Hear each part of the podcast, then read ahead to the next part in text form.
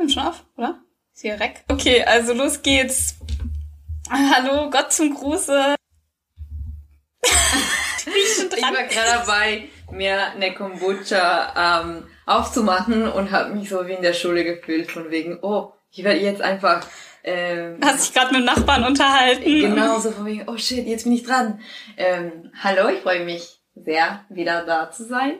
Ich freue mich auch sehr, dass du wieder da bist, Milen. Ähm, es kam ja das Feedback, ähm, das habe ich in der letzten Folge schon erzählt, aber da warst du ja nicht dabei und konntest nicht Stellung beziehen, dass ich dir so oft ähm, das Wort abgeschnitten habe. Und mhm. ja, ich in, der, in, in unseren beiden ersten Folgen und ja, was soll ich sagen, das ist so. Und ich versuche das dieses Mal ähm, besser Frau zu machen. Explaining. Frau Gesplaining. In Bezug auf Feedback will ich auch gleich zur letzten Folge zu ähm, Sprache und Rassismus ähm, was sagen. Also da kam ein Feedback, äh, jüngst kam das Feedback ähm, aus einer Diskussionsgruppe, in der ich drin dass eben diese Diskussion über dieses Wort, dass sie, dies, dass sie das nicht so wichtig findet ähm, als eine Diskussion über rassistische Vorbehalte an sich. Und ähm, im Grunde ist natürlich die Diskussion über rassistische Vorbehalte an sich durchaus eine wichtige und das ist ja auch die, die eigentlich dahinter steht, hinter dem, äh, hinter der Diskussion über Sprache. Ich würde das eben nur nicht trennen. Rassistische Vorbehalte an sich haben ja mit Sprache zu tun und ähm, ich finde, diese, aus dieser Aussage, aus diesem Feedback geht hervor, dass die Person Sprache scheinbar nicht als Handlung versteht.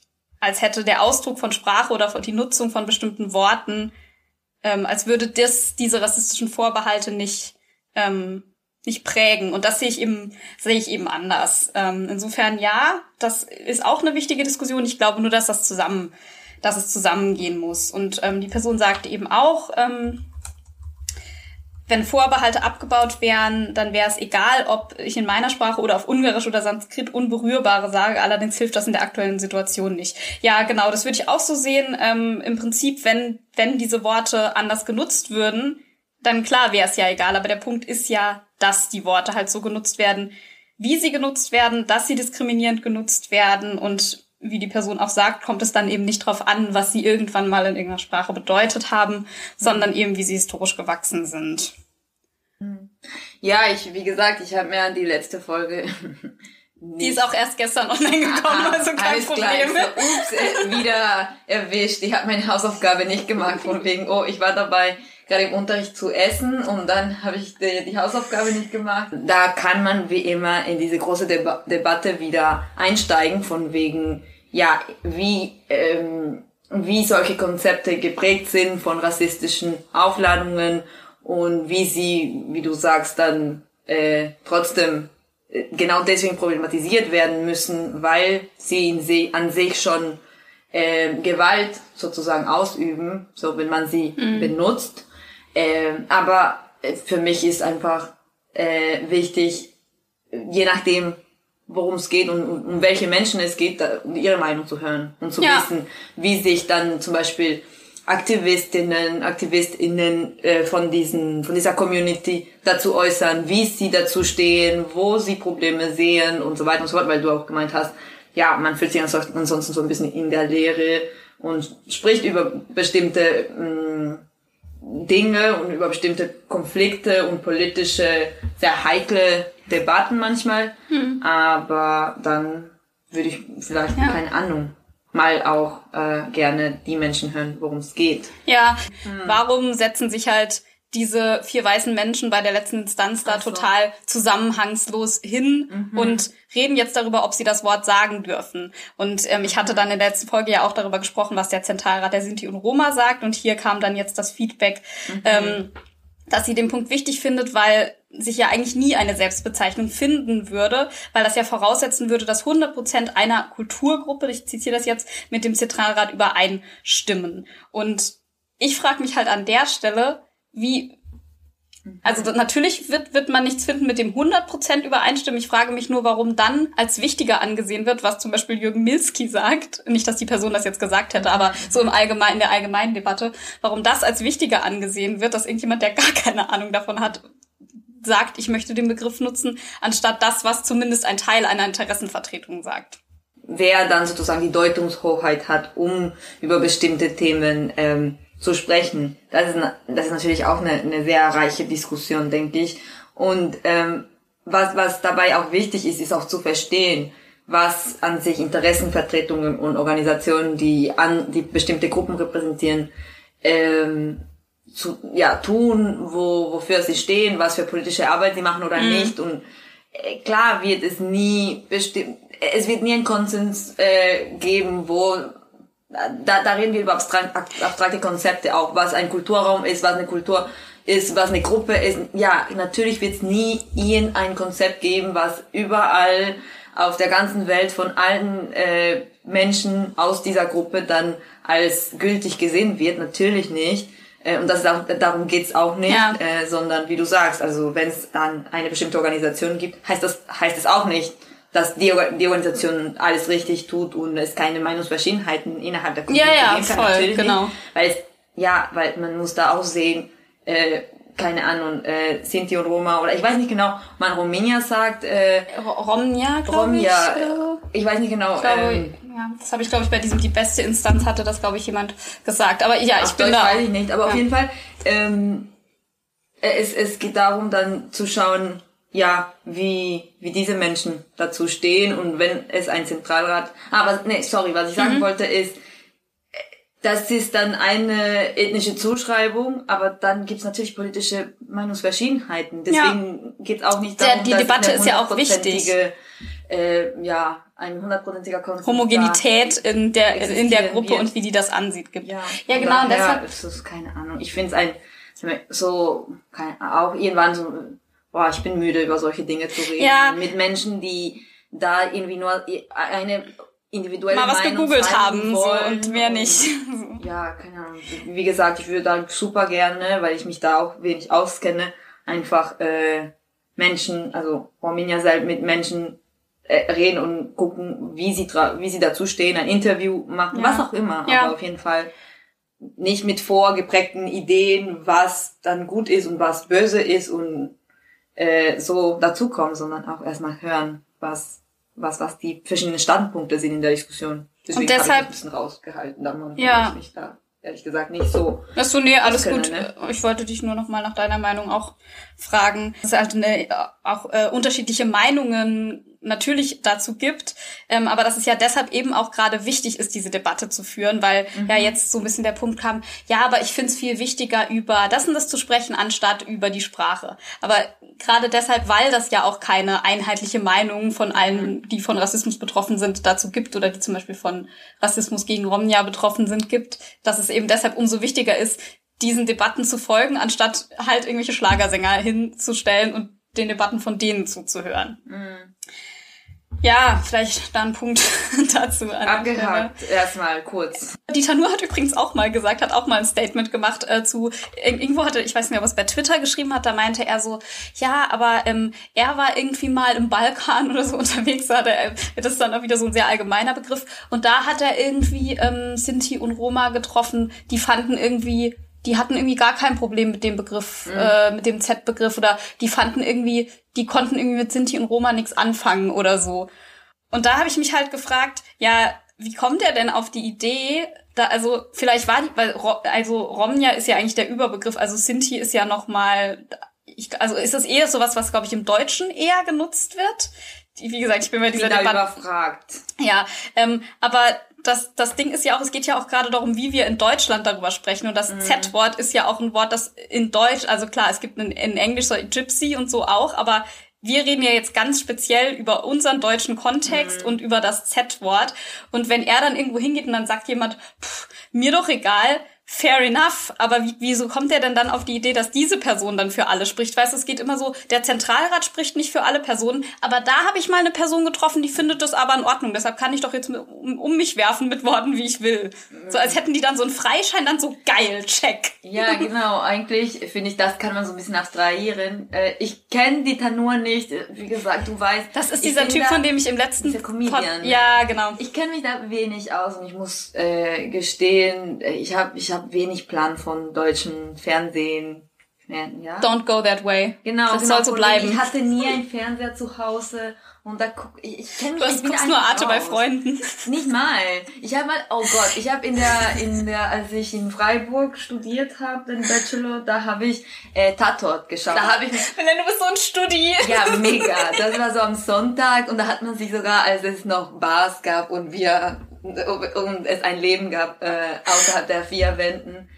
Ja, irgendwie Tatort, das kannte ich gut, aber ansonsten bin ich da schnell rausgegangen aus dieser Welt und ich bereue es nicht. Deswegen, Nee, ich kenne ja. Nicht, aber den Punkt, was ich machen wollte, ist eigentlich geht folgendermaßen. Ich, das Ich äh, wird in den Vordergrund gerückt von wegen, okay, ich habe diese Erfahrung gemacht, weil ich als weißer Mann, äh, Europäer, was auch immer, dann äh, irgendwo in einem in ein exotisches Land gereist bin. Das Land Balkan.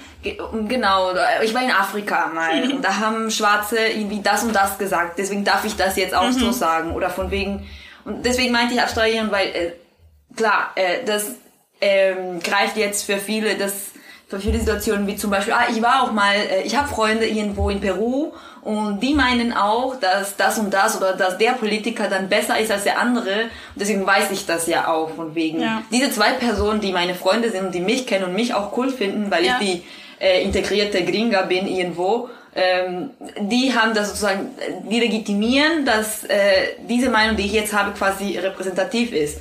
Von wegen, alles wird auf einzelne äh, individuelle Erfahrungen zurückgenommen, anstatt, wie du sagst, dann auf größere Repräsentanten zu schauen. Was wiederum nicht heißt, dass diese bestimmten Ja. Organisationen äh, dann Auf alle Individuen die übertragbar ist. Repräsentation von allen Menschen, die sie sagen, dass sie vertreten, Ja.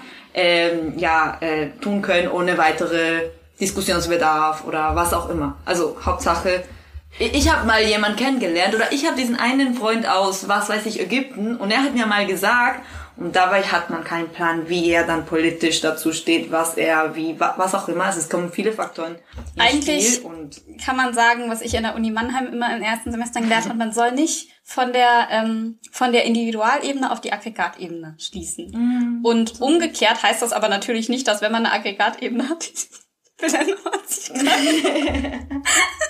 so im Laptop angeschaut. Ist, weil Belen hat heute ein Medien, Mediendate hier. Das Ja. ist der Medientermin. Und da muss man auch, wir haben uns auch eben noch ein bisschen, ein bisschen hübsch gemacht. Weil, Aber das ähm, ist kein Live. Also wir haben voll das Gefühl, wir sind so im, im ich, siehst du, ich kenne nicht mal diese Namen von diesen äh, Sender und Fernsehprogramme. Im Fernsehen, Sind, in diesem Fernsehen. genau, wir sind im Fernsehen. und wir müssen dann plötzlich vor die Kameras ganz geschminkt und hübsch und äh, äh, schick sein. Aber Ich will mir seit einer Woche die Fingernägel machen und das funktioniert nicht. Oh, ich auch. Weil, aber- weil, weil li- live as a, as a Promi ist just too busy. Ja. Genau, dass man natürlich nicht von der, dass es natürlich nicht heißt, dass wenn man eine Aggregatebene betrachtet und Strukturen dadurch erkennt oder quantitative Daten analysiert, dass das heißt, dass jede Variable und jede Ausprägung dieser Variable genau dem entspricht, was man übergeordnet feststellt. Also man muss einfach immer genau hingucken. So, das kann man vielleicht allgemein so sagen. Ja, und, und noch dazu, also wenn es über Rassismus geht und über bestimmten Menschen, äh, wie immer, nicht über die Menschen reden, sondern mit den Menschen, die da mehr Plan haben und die eigentlich äh, auch, wie du am Anfang gesagt hast, von bestimmten rassistischen Strukturen dann betroffen sind, so, äh, und sich da auch politisch sozusagen engagieren oder ähm, auf keine Ahnung, auf Yes. andere Art und Weise, auch künstlerisch, also enfin, enfin. Äh, äh, Ähm, äh, zurückspielen. äh, ich ja, keine gesagt, Ahnung. heute bin ich so Enfin heißt ähm, Cordugno. any, anyhow, anywho. Ja. Ja, auf Deutsch keine Ahnung, was das heißt. Es, äh, auf jeden Fall ist da immer ein guter, ähm, ein gutes Wort, um das Thema langsam überzuleiten ähm, zu unseren beiden Hauptthemen, die uns heute beschäftigen werden. Und das ist zum einen ähm, der 8. März, der 8. März, der 8. März, der ähm, internationale Frauenkampftag, wie wir es auch gerne nennen. Manche sagen ja auch internationaler Frauentag oder es gibt verschiedene Begriffe. Ähm, und danach äh, wollen wir, weil wir hier the Expert on the Table haben, ähm, über Wahlen in Ecuador Okay. und Populismus ähm, sprechen. Hallo, nachträglicher Disclaimer. Wir reden nur über den Frauentag und es gibt nur ganz am Ende ähm, fünf Minuten ein Update von Belen zu den Wahlen in Ecuador und ähm, einen Ausblick auf eine genauere Betrachtung in der nächsten Folge. So wie es eigentlich bisher immer war, weil wir nicht alles geschafft haben. Ähm, aber ich wollte es euch diesmal vorher sagen. 8. März ist ja der, ähm, ich versuche mal hier einen, einen schönen ähm, internationalen Frauentag, kann man glaube ich so allgemein sagen als Begriff. Also angefangen hat, äh, hat die Idee eines Frauentags in den USA schon Anfang des 20. Jahrhunderts, nämlich 1908 und hat sich dann auch immer mehr in Europa ähm, ausgebreitet. Und ich glaube, der 8. März war nicht immer dieser Tag, sondern der hat sich irgendwann so auskristallisiert und es ist aber nicht so ganz klar, an welchem, äh, in, in welchem Moment erstens dieser 8. März beschlossen wurde, weil es davor ein anderer Tag war und auch nicht, wer den so genau ähm, beschlossen hat. Es gab eben diese Sozialistische Partei Amerikas, Socialist Party of America, ähm, die erstmal so einen Frauentag ins Leben gerufen hat, um eine, ähm, ich zitiere jetzt hier die Bundeszentrale für politische Bildung, um eine nationale sozialistische Demonstration für das Frauenwahlrecht zu veranstalten. Und damals war das eben der 28. Februar 1909 dieser Tag, dieser 28. Februar 1909, sollte an, an diesen Streik der Hemdennäherinnen in New York erinnern, der ein Jahr davor war, 1908. Und die hatten gegen ihre Arbeitsbedingungen in der Textilindustrie protestiert. Und dann gab es 1910 in Kopenhagen eine Frauenkonferenz der Sozialistischen Internationalen. Da hatten eben 100 Frauen aus 17 Ländern ähm, dafür gekämpft, dass es halt ein, äh, dass es halt einen Tag gibt, um den Kampf für Frauenrechte und für das Frauenwahlrecht zu unterstreichen. Also keine Sonderrechte, sondern Menschenrechte. Und im Zusammenhang damit gibt es die deutsche Sozialistin Clara Zetkin, ähm, die so ein Be Begriff ist, der immer, den man immer mal wieder findet, wenn man zu diesem Frauentag und seiner Entstehung googelt. Und dann 1975 hat die UNO dann offiziell diesen internationalen Frauentag, International Women's Day. Und ich finde, so klingt es irgendwie schon wieder scheiße, wenn man es so sagt. International Women's Day. Mhm. Also nicht, nicht, es ist einfach nur eine Übersetzung, aber es klingt hier schon wieder so wie so ein Girl Power, mhm. Girl Power Ding.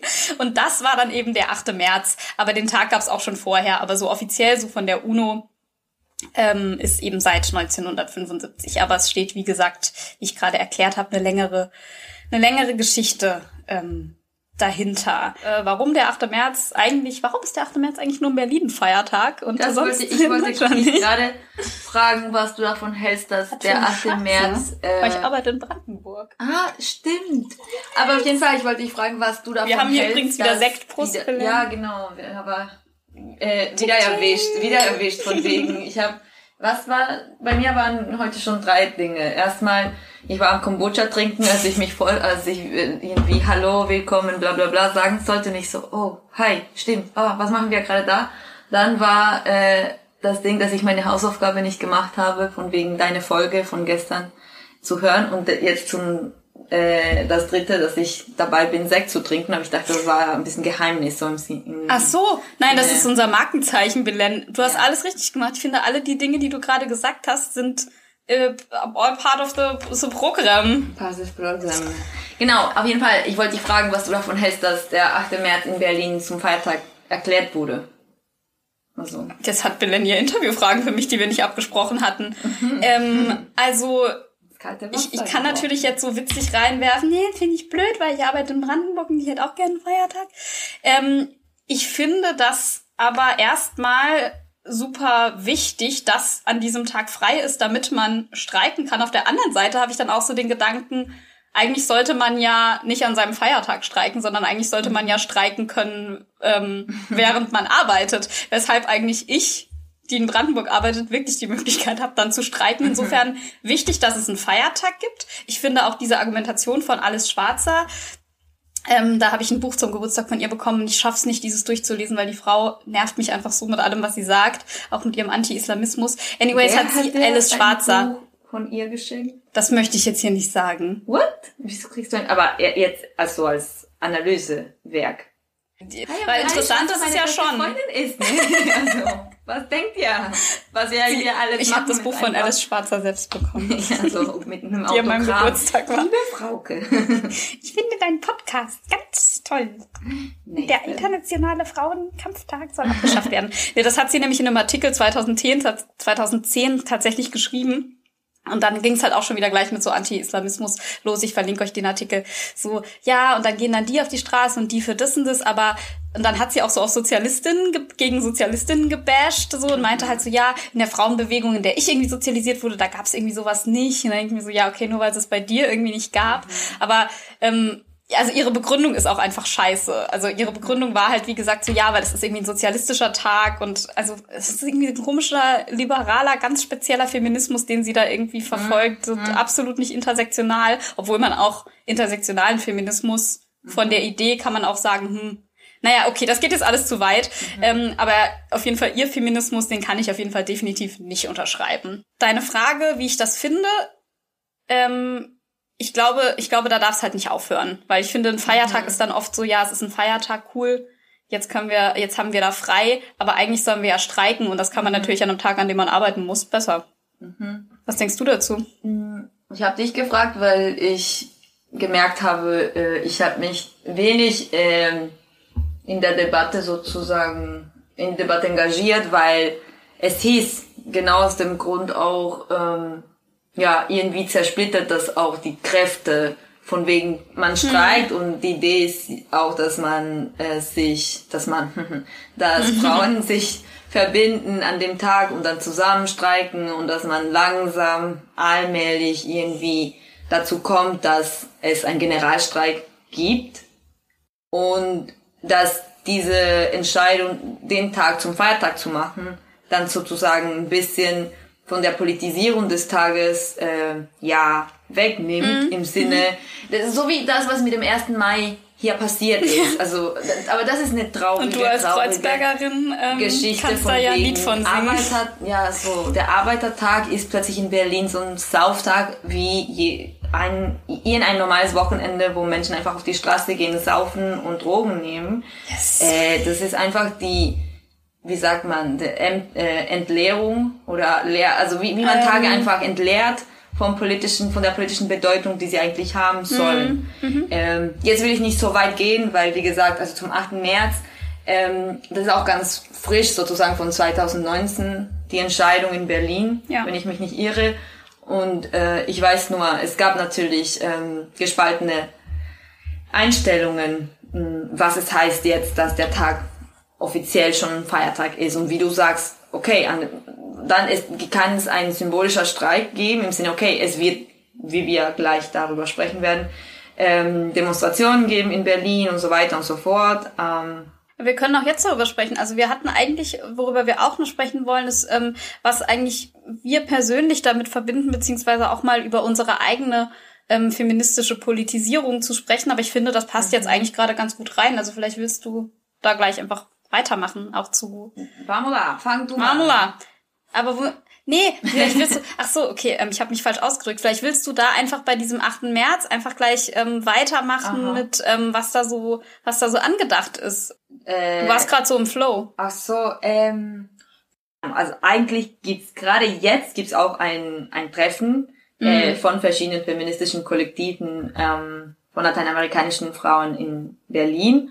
Äh, aber wie gesagt, ich bin gerade dieses Jahr in der Planung nicht dabei, weil ich andere Dinge übernommen habe und andere ähm, Compañeras vom Blocke kümmern sich darum. Deswegen fühle ich mich auch so ein bisschen schlecht. So weißt du, wie ich dann über Dinge erzähle, die ich gerade nicht selber mache.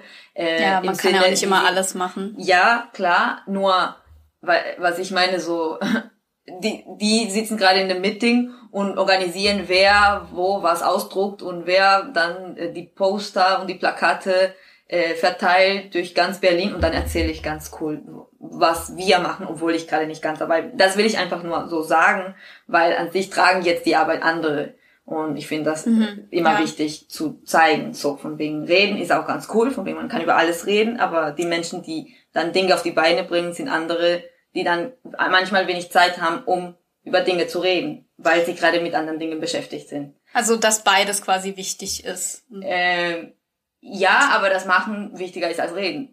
Das meine ich jetzt allgemein. Aber, aber nur, das, I, would like to, to question that tatsächlich, weil ich glaube, Aber dass verbindet beides das mit parallel passieren. Aber verbinde das nicht mit dieser, mit diesem Twitter-Streit oder Twitter-Streit? Feedback, weil, was du, was du am Anfang Ach so, nein, nein, nein, hast. nein, Aber ich nee. weiß, was du meinst und das, darüber kann man natürlich sprechen. Ich meine jetzt Ja. so ganz konkret Ja. zu der Tatsache, weil du gemeint hast, was wir machen und dann dachte ich, habe mich nur so ein Ja. bisschen ein komisches Gefühl von wegen, ja, wir machen das schon als Kollektiv, nur ich persönlich bin gerade nicht so dabei. Das und klar, beide sind heute. richtig. Ja, und dieses Jahr halt in der Planung und das ist sehr intens. Also das ist das ist eine sehr äh, ähm, anstrengende Planung, weil eine Artikulation von sehr vielen Kollektiven äh, einfach Gruppenarbeit ist und Gruppenarbeit immer kompliziert ist mit ich, Kommunikation. Ich, das klingt halt gerade so, als wärst du da nicht total involviert, aber ich weiß das ja von dir, wie ähm, engagiert du da bist, sowohl in der Planung vom generellen Bloque Latinoamericano und Teil davon ist ja eben diese ähm, Asamblea de Mujeres. Aber erzähl doch mal darüber, was du da eigentlich Genau, genau. Das machst, war jetzt das klingt so. Fußnote. Das war jetzt ja, eine Fußnote. Vielleicht war das eine lange Fußnote eher für dich gedacht und jetzt ohne weiteren Kontext ist das ein bisschen verwirrend, aber wir fangen Den von vorne jetzt. Ähm, wieder an und zwar ähm, vielleicht erstmal ein bisschen zum Kontext. Ähm, gibt es es gibt in Berlin eine Alliance of Internationalist Feminists, äh, die kann man googeln und ähm, e- ehrlich gesagt weiß ich jetzt nicht ganz genau, wann die gegründet wurde, aber das war äh, ich bin hier nebendran die. Fact-Checkerin. Kannst, kann, das kannst du machen. Das, das war eine Hausaufgabe, die ich davor machen wollte, aber äh, Memes. Memes are more sind important. einfach dazwischen gekommen. ähm, auf jeden Fall, diese Alliance äh, ist ein Zusammenbündnis von verschiedenen äh, migrantischen und racialisierten Kollektiven äh, von Frauen in Berlin, Rass, rassifiziert heißt das, glaube ich, auf Deutsch. Kann äh, man auch oder rassialisieren? Ah, das gibt's Keine auch. Ahnung, ich weiß es nicht. Vielleicht rassifiziert. Ich, ich glaube, es sind beide so, ja, umkämpfte Begriffe. Aber ja, Wie heißt das auf Englisch? ra racialized. Ich hätte jetzt halt gesagt, dass racialized, nämlich auf Deutsch rassifiziert heißt kann sein, es kann, ich, ich glaube, ich habe beides gehört, Okay, glaube ich, glaube ich. alles Aber klar, dann auf jeden Fall, die. Alliance äh, ist ein Bündnis von verschiedenen Kollektiven, äh, die die alternative äh, Demo am 8. März organisiert, die äh, genau, also die nicht für Cis-Männer äh, gedacht, also nicht Cis-Männer auch einlädt, sondern hauptsächlich äh, Flint und also Frauen und vor allem auch Ich glaube, du, migrantische jetzt Frauen. ist ein Punkt, wo wir Cis und Flint, glaube ich, mal erklären müssen, weil es hören auch Leute zu, für die das nicht so selbstverständlich Aha, ist. mach du mal. Oh man!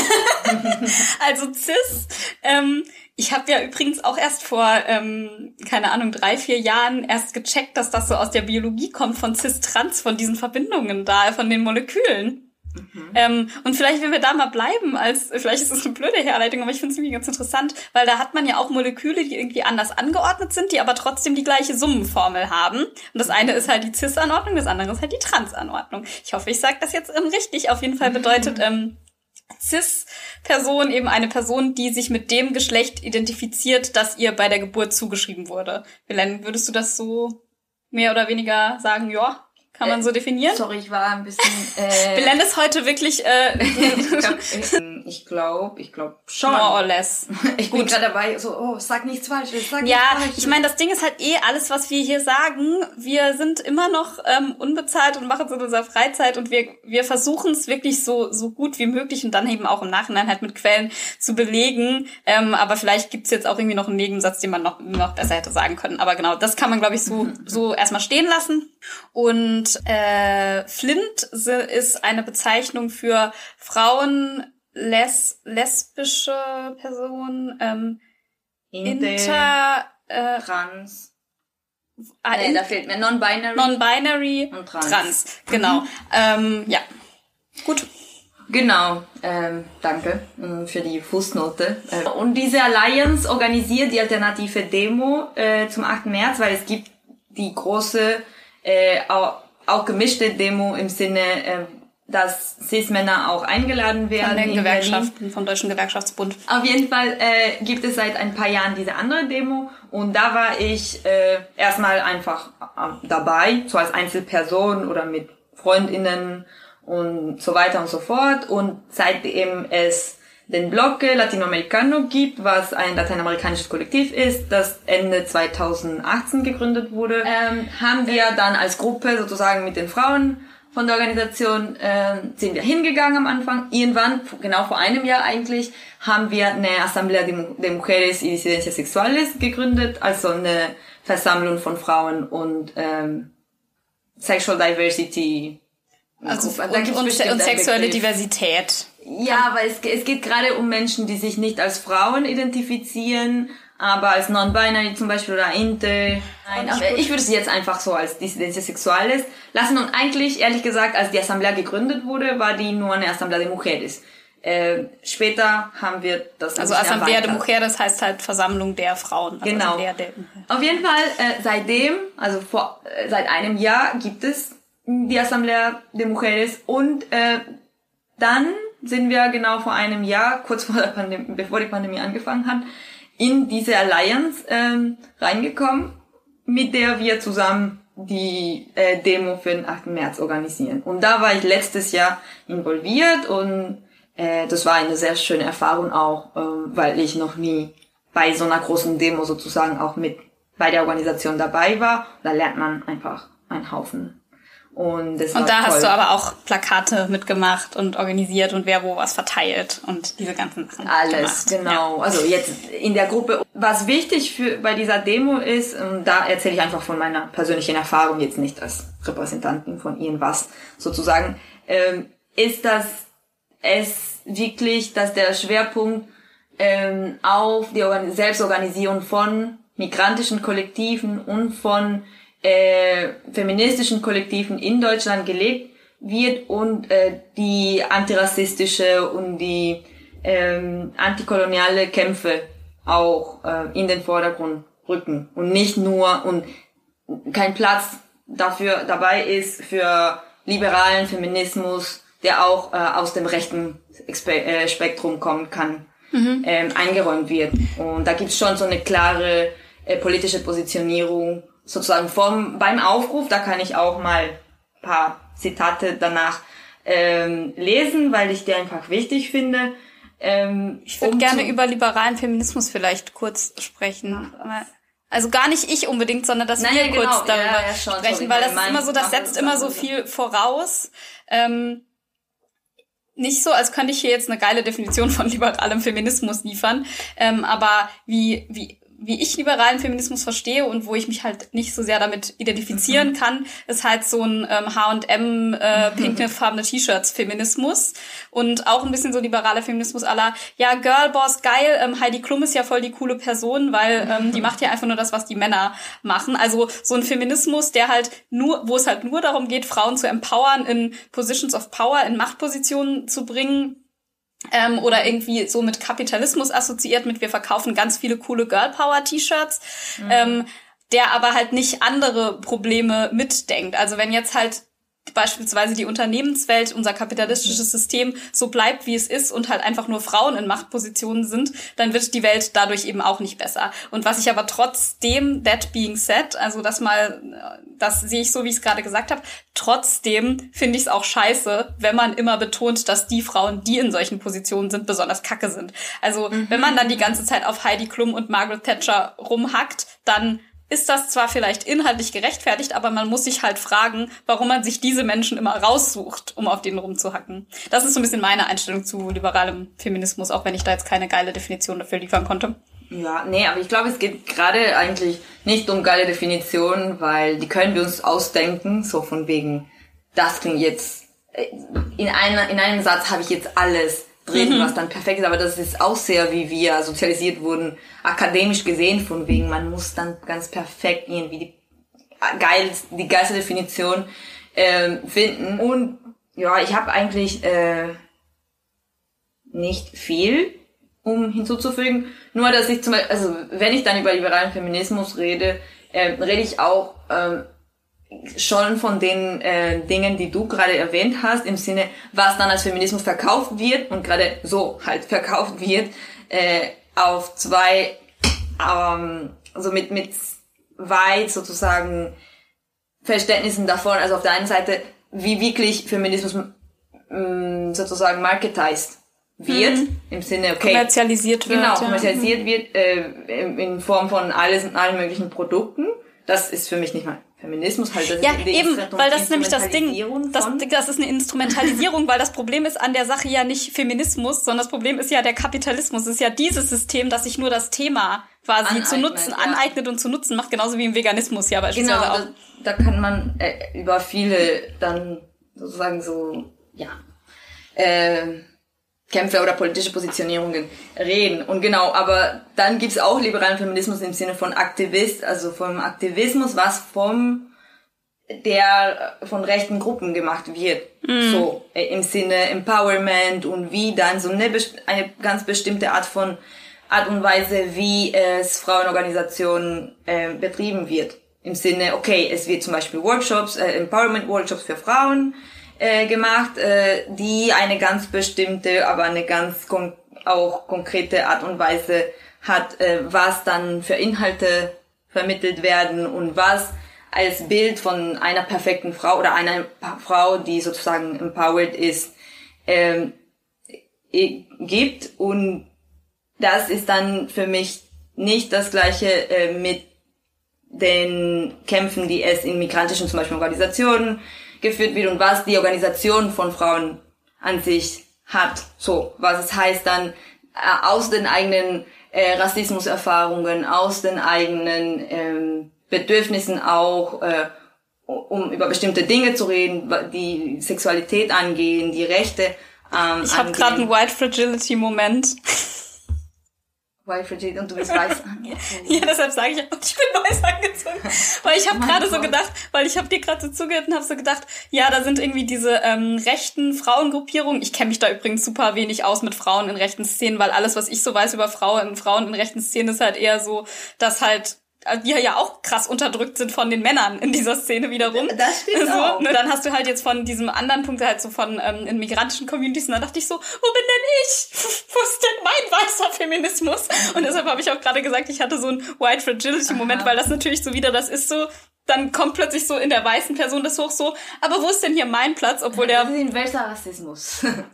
ja, genau, ja, nee, also ähm, oh Gott, jetzt, jetzt, jetzt ähm, wird es zu, zu komplex. Aber also eigentlich ist es, ich wollte das jetzt gerade hier irgendwie teilen, um mal doch irgendwie zu zeigen, so auch ich habe diese Momente, wo ich denke, oh, aber ich fühle mich jetzt gerade irgendwie ausgeschlossen und dann halt nochmal so einen Sch Sch Schritt zurückzugehen, zu denken, Herr, Feminismus ist eh krass weiß. Also Mega. weißer und Feminismus ist so der Standard. Deshalb ist es halt super wichtig, was du gerade ja, erklärst von euren, eurer Organisation.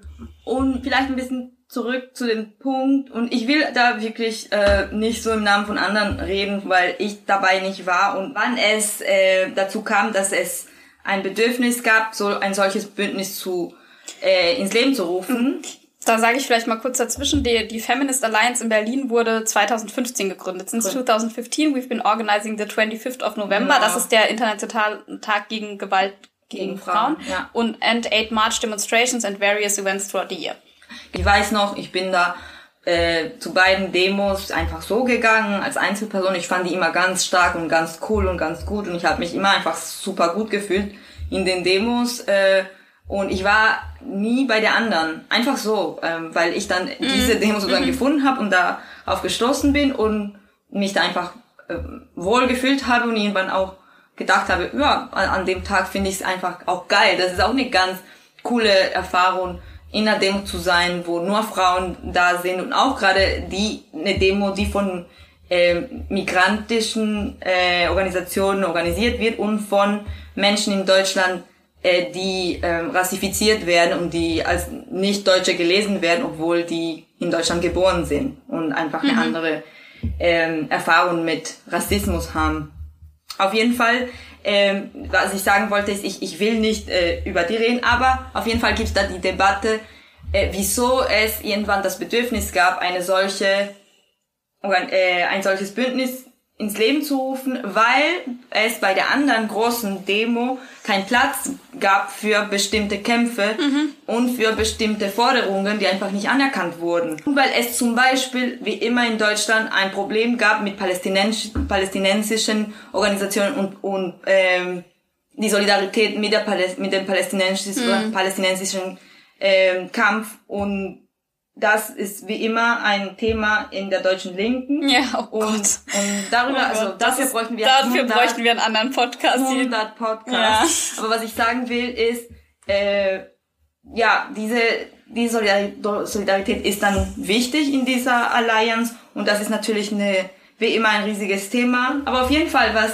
äh, vielleicht nur kurz, um das abzuschließen, wichtig ist zu sagen, ist, dass es ähm, eine sehr gut schöne Erfahrung ist, diese Demo äh, zu organisieren, so von der einen Sa- aus, von der einen Seite, weil viele ähm, Organisationen mit verschiedenen Erfahrungen zusammenkommen und auch Menschen, also Frauen, die vielleicht viel Erfahrung bei solchen, äh, bei solcher politischer Arbeit haben und auch Frauen, die noch nie sowas gemacht haben, wie zum Beispiel ich letztes Jahr, wo ich noch nie bei so einer großen sozusagen äh, Demo, bei der Organisation eines solchen Demo dabei gewesen war, aber trotzdem in der Praxis ein- einfach mit anderen Frauen zusammenkommen konnte und einfach viel lernen konnte.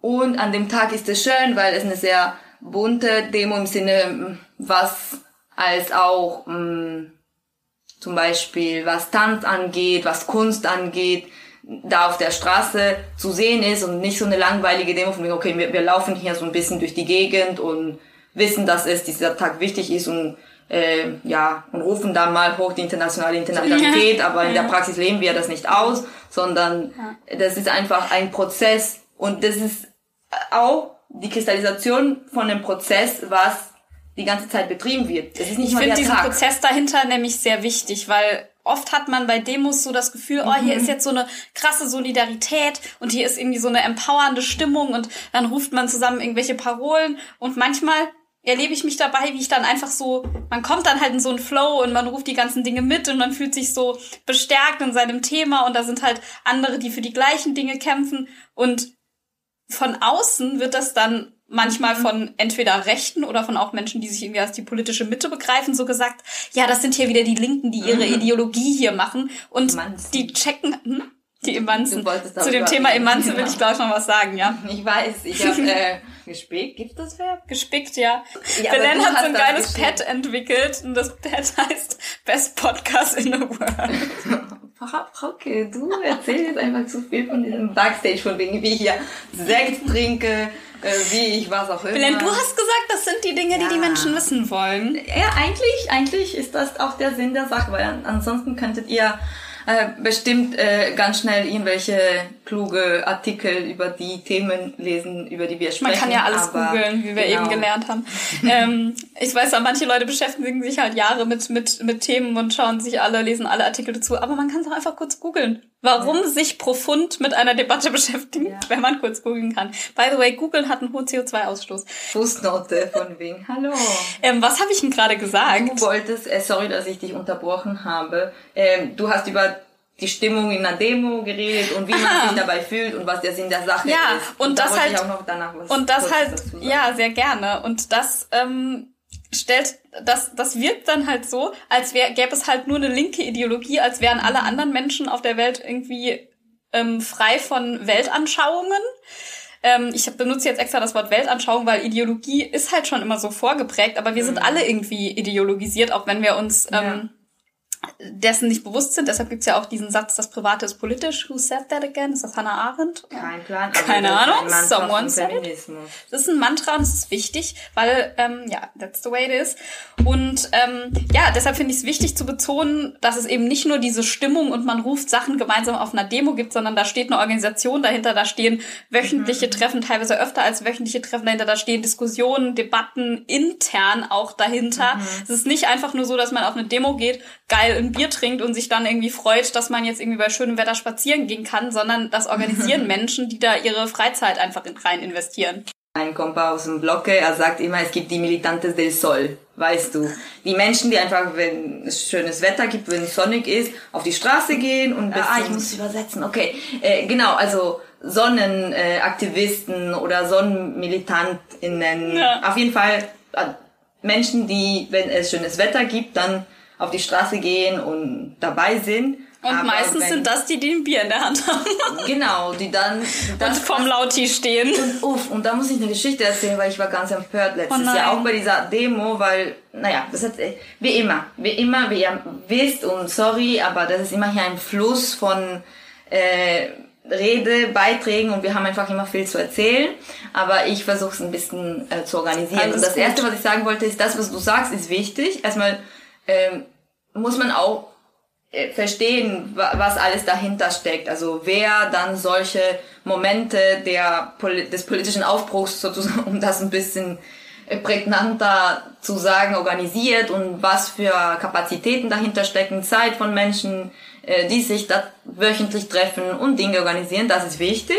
Und aber auf der anderen Seite äh, glaube ich, muss man was sagen. Und zwar ähm, das alles heißt auch nicht, dass man sich dann schlecht fühlen muss, wenn man nur, in Anführungsstrichen, an einem Teilnimmt. Tag teilnimmt. Ja. Weil die Idee, ich meine, äh, es gibt auch so, es gibt ein Ziel, äh, wenn gerade, wenn man gerade so eine Demo organisiert. Man will ja nicht nur, dass die 20, 30 Personen, die dahinter stehen, auf die Straße gehen, Ja. weil die die perfekten Aktivistinnen Ja, sind, die alles gemacht haben, aber die, man, man organisiert das nicht für sich selbst im Sinne, ah, ich bin die Person, die das alles perfekt weiß und tut und dann bin ich konsequent und bin auf der Straße und ich will Und es gibt auch keine Kapazität, dass alle, dass man will ja eigentlich, dass so viel wie möglich Leute da teilnehmen und es gibt keine Kapazitäten, die alle mit einzubinden. Genau, weil der, der Sinn der Sache ist ja auch nicht, dass die ganze Welt dann diese eine Demo organisiert. Im Ja. Sinne, das, das, das finde ich wichtig. Auch, Ja, weil ansonsten kommt man in so einen Moralismus von wegen, ah, ich bin dann besser, weil ich sau viel tue und du gehst dann nur an dem Tag auf die Straße und das ist dann blöd. Ja. Und das, da, darum geht's Ja, nicht. total. Also der kommt bitte der alle am 8. Der März. Sinn der Sache ist, einfach mehr Menschen zu erreichen und auch äh, einfach Debatten zu haben, weil ich finde, nicht alles ist dann auf Stein gemeißelt von wegen, es ist so Mhm. und so und wie, wie ihr seht, wir wissen auch nicht alles von wegen, ja, historisch war das so und so und das ist hier die Debatte und das ist die richtige Lösung. Das ist, es gibt immer Gesprächsbedarf und das ist auch das Ding. Man geht auf die Demo, dann guckt man sich, keine Ahnung, ein paar Slogans an und fragt sich manchmal so, ah, ich weiß nicht, ob ich, was ich davon halte oder ich Ja. kenne mich dazu wenig aus. Ja. Oder wer ist dann diese Person von diesem Bild, die irgendwo in einem Land, das ich nicht kenne, ermordet wurde? Was, was hat's mit, mit ihr? Und da fängt man Mhm. Ja. an, einfach in Themen reinzukommen, Ja, voll. weil die man vielleicht davor nicht äh, reflektiert hat. Und man lernt Menschen kennen, sol nach solchen Themen oder Organisationen kennen, wo man sich vielleicht ein bisschen äh, ja, interessiert und mal in Veranstaltungen geht oder mal Genau. sich irgendwo engagiert. Und das ist, was ich meine. Also, weil ich finde, in Und Berlin vielleicht können wir da gleich auch dann überleiten zu unserer eigenen Politisierung. Genau. Das, Aber das mach gerne bitte deinen Punkt zu Ende, auf jeden Fall. Ähm, Jetzt nimmst du das Feedback, was dir gegeben wurde. Unterbrich Belen nicht. Ja, also ich, das ist ein, das, ich, das Aber ist einfach schwierig für mich, weil ich bin nee nicht weil man nein Nein, weil ich zu, Fall. nein, nein, ich, Ich rede red- viel. Ich kann ich unterbreche, Stunden also es lang ist einfach mein Ding. du? Ich, ich, das ist einfach das, das mir wurde auch schon immer, auch früher, mir wurde schon immer gesagt, Frauke, du redest zu viel, hör doch mal auf zu reden. Und vielleicht ist es auch, maybe it's my, das ist mein Moment of empowerment. Ja, jetzt können wir hier aufmachen. Moment of Empowerment und wir machen die Gardinen auf. Aber das hatte jetzt nichts damit zu tun. Also, das. Manchmal vergesse ich, dass das ja ein Podcast ist und kein Video, aber wir haben wir davor, wollen immer noch, dass Leute eine Sitcom über uns machen, by the way. Ja, bitte jetzt ein Aufruf an die Welt, äh, wenn jemand Bock hat, uns zu filmen, wie das klingt, wenn jemand Bock hat, uns die ganze Zeit zu filmen, meldet euch. Aber ich, ich muss nur kurz erklären, ähm, wir sitzen bei Frauke und wir wollten die Gardinen aufmachen, weil davor war es gerade sehr sonnig und Frauke konnte nichts lesen vom Laptop und deswegen haben wir die Gardinen zugemacht. Und gerade hat gepasst, dass sie Moment of Empowerment gesagt hat und ich nur kurz geflüstert habe, lass die Gardinen aufmachen. Und dann haben hieß wir beide so mit der Hand Empowerment. So, wow. Und haben so aufgemacht und dann kam das Licht Das rein. ist mystisch. Wenn das nicht mystisch ist, äh, weiß ich nicht. Aber was war denn jetzt der Moment heute of ist Empowerment? Vollmond. Ich habe dir doch gesagt, heute ist Vollmond. Okay, da bei solchen Debatten bin ich raus, Belen. Ich, ich, ich, Ich wäre gerne mehr so ähm, in der Astrologie unterwegs, weil das ist ja neben Skincare ein Trend, den es einfach gerade gibt. Und ich folge gerne Trends. Und Akku, Akkus Belen, Belens Akku ist 100% geladen und ist Vollmond. Nein, das ist nicht Akku, das ist Vollmond. Ach so, ah, okay. das Alles ist wie, wie der Mond geladen ist. Ich habe eine App. Äh, Moment of Empowerment, was war denn das gerade Sorry, jetzt? Ich hab dich unterbrochen nee, macht mit der. Gardinengeschichte. Ah, ich weiß es wieder, weil wegen Unterbrechen, du hast das Punkt, den Aha. Punkt schon wieder genannt. Vielleicht ist das jetzt so mein der Moment, in dem ich halt mich davon löse von, ähm, dass mir halt früher immer gesagt wurde, Frauke, du redest so viel, dass ich jetzt halt denke, jetzt rede ich hier halt mal so viel und Ja. mach das halt Und ihr einfach. hört das. Und ihr müsst Punkt. so, you're gonna listen to that. Aber trotzdem wollen ja andere Leute auch noch sprechen. Insofern nehme ich mir das schon zu Herzen. Ja, du hast recht. Aber bei mir wird auch gesagt, ja, du redest zu viel, komm schnell auf den Punkt, von wegen, ähm, ja, ich erzähle einfach sau viel. Deswegen meinte ich davor, ja, Belen muss man auch manchmal unterbrechen, weil sonst kann Belen einfach äh, 100 Stunden reden. Same here. So ist es. Aber lass uns einfach überleiten zu äh, sozusagen, wie wie kommt man dazu zu sagen, okay, ich bin Feministin oder ich ja, ich finde Feminismus geil oder was auch immer. So wie ist die der eigene Prozess Ja. oder wann, was für Erfahrungen, was für Momente, was für Begegnungen, was auch immer, äh, gute und schlechte natürlich, äh, uns dazu führen, uns irgendwann mal äh, ja bei in bestimmten Organisationen engagieren zu wollen oder einfach über bestimmte, also eine bestimmte Einstellung zu haben. Ich muss immer noch über den Moment of Empowerment lachen. Was war's? Ah ja, das war geil. Okay, jetzt. Ich hatte gerade Zeit, das kurz nochmal irgendwie passieren zu lassen. Ähm, ja, wer fängt denn an? Du, Klar. weil ich zu viel geredet habe. Ähm, warum? Ich lese, genau, ich zitiere einfach das Pad. Ciao, fertig. So, Ende, du bist dran. Ähm, ja, das sind halt alles so ein bisschen so Ausschnitte ähm, von Schlüsselmomenten in meinem Leben, an die ich mich retrospektiv erinnere. Da passiert natürlich ganz viel dazwischen, aber ich erinnere mich halt an eine Zeit während des Abis. Also Feminismus war für mich schon immer ein Begriff. Es ist nicht so, als wäre ich irgendwie, ich meine, ich bin ein, Kind der 90er, es ist nicht so, als wäre ich irgendwie auf Kind die Welt der 90er, das klingt geil. Nice. Hallo, ich bin ein Kind der 90er. Ja, das klingt auch, ja, egal. Ähm, also es ist nicht so, als wäre ich irgendwie auf die Welt gekommen und dann erst hätte es Feminismus gegeben, sondern ähm, mir war das schon alles irgendwie ein Begriff, aber tatsächlich bin ich halt so aufgewachsen, dass das waren immer so, so ein bisschen wie die, ähm, was jetzt die Klimabewegung ist und früher war das halt gab's halt so Öko-Leute und das war alles immer so besonders und ich wollte da nicht dazugehören. und ähm, da war halt auch der Begriff Emanze halt immer so ein Ding. Da war es da war's nicht Feministin, sondern dann war man eine Emanze. Und ähm, also Feminismus, Alice Schwarzer, die kannte man halt und ich finde es halt schlimm, dass diese Frau damit verbunden wird, immer noch. Als so eine, als wäre das die Wegbereiterin des Feminismus. War sie nicht. Also ähm, die ist halt nur eine davon, die halt bekannt ist und die aus einer Welle des Feminismus halt viel zu sagen hatte. Belen, du siehst so aus, als würdest du was Ich einwerfen Alice wollen. Weißer mit ähm, Alice Schwarzer. Alice Weißer? Weißer gesagt und es war schwarzer. Oh, was würde Freud sagen? Alice Weidel. Nein, nein, nein, deswegen, nein, nein. Als, oh Gott, das Oh war eine große Gott. Verwirrung. Deswegen, als du gemeint hast, ja, ich habe ein Buch von Alice Weidel gekriegt. Ach so. Und Alice Schwarzer habe ich gedacht, so, hä, wer schenkt dir sowas? Deswegen war meine, Ah, Reaktion okay. so krass, so von wegen, hä, wieso liest du sowas? Von wegen, was hat sie geschrieben?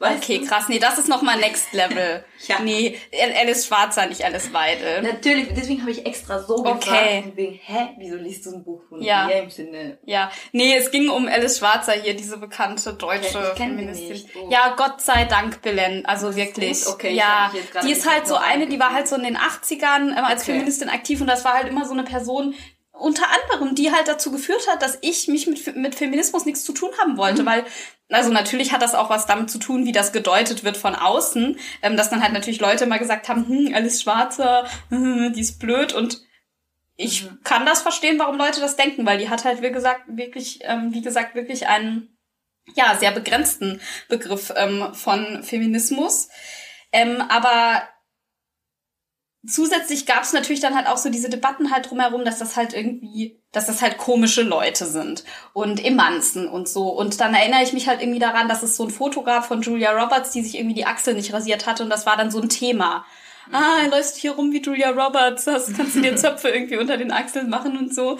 Und dann war das halt so, okay, das ist irgendwie ein krasses Ding. Und deshalb, und jetzt wird's ähm, privat, aber ich finde das irgendwie auch wichtig zu teilen. Und deshalb, sobald irgendwo irgendwelche Haare sprießen, also als, keine Ahnung, zwölfjähriges Mädchen, du machst dir alles weg. Weil du gehört hast, oh, okay, scheiße, wenn du das nicht machst, dann machen die sich nachher auch so über dich lustig wie über Julia Roberts. Und What's wrong with Julia Roberts? Also mit Haaren. Ja, was keiner weiß es, aber man will halt so nicht behandelt werden ja. und deshalb reagiert man halt auf eine bestimmte Art und mhm. Weise.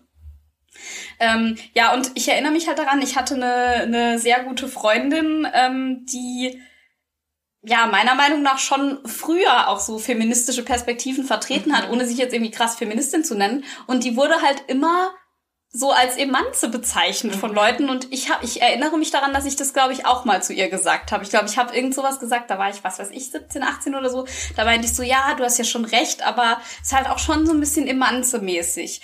Und im Endeffekt ist es aber halt auch einfach nur, dass halt sie eine Person ist, die sich halt nicht unterkriegen lassen wollte von bestimmten ähm, Vorstellungen. Ähm, ja, und ähm, dann kam halt in den, ähm, also dann war ich halt an der Uni und ich war halt irgendwie im Ausland und wurde da erst so, ich bin nicht besonders politisiert aufgewachsen. Ich komme halt aus einem ähm, aus einem ArbeiterInnenhaushalt, ähm, weil das klingt jetzt so, als hätte irgendwie nur mein Vater gearbeitet, aber meine Mutter, meine Mutter hat ja ähm, zwar nicht während ich aufgewachsen bin, aber hat ja früher auch gearbeitet. Ähm, aber halt ja in, in, ähm, in halt ähm, keinen besonders hohen Positionen. Insofern hatten wir schon auch immer mal wieder Struggle mit, wie bezahlen wir denn dies, wie bezahlen wir denn das? Also ähm, und halt einfach aus keinem Akademiker-Innenhaushalt, vielleicht mhm. kann man es so, so sagen. Und ähm, das war ein Haushalt, in dem es schon auch immer mal um politische Themen ging, aber ich würde mal sagen, so vielleicht so sozialdemokratische Themen könnte man sagen, ähm, was halt gerade so in den Nachrichten war. Und ich würde schon auch sagen, dass ich in, im Grunde gute Werte davon mitbekommen habe, aber mir hat immer so ein bisschen was gefehlt in manchen Debatten, so was ich halt später aber erst festgestellt habe, als ich dann halt mit Leuten in Kontakt gekommen bin, die halt Leute als Eltern haben, die studiert haben. Logischerweise stecken die anders in Debatten drin. Ähm, was irgendwie auch wieder so ein klassistisches Thema ist, ne? weil wie scheiße ist das eigentlich, dass nur Leute, die studieren, bestimmte Debatten halt in derselben Form mitkriegen. Oh, das ist auch ein großes Thema. Ach, ganz interessant. Aber wenn du weiter erzählen Ja, ich mach's, ich, ich, ich sag jetzt noch ein, zwei Minuten was und dann bist du auch dran. Ja, nee, ich wollte was dazu Ach so, dazu, ja, okay, dann mach. Nein, also das ist. Es Schenk dir mal noch ein Glas weiter ein. Mach das, das ist immer gern gesehen. Ähm, was du sagst, weil klar, im, Ende, im Endeffekt gibt es Ungleichheiten, wie man in Debatten drin ist, je nachdem, was man in der Sozialisierung. Natürlich steckt man anders drin und man hat andere Erfahrungen gemacht, man hat ihren, man hat angefangen zu lesen an einem bestimmten Alter oder nicht, wenn man bestimmte Vorbilder hat. Das spielt auf jeden Fall eine Rolle. Ähm, aber klar, es gibt dann andere Art von ähm, Knowledges, was vermittelt werden. Äh, und dass die Eltern unbedingt ähm, ja studiert haben müssen.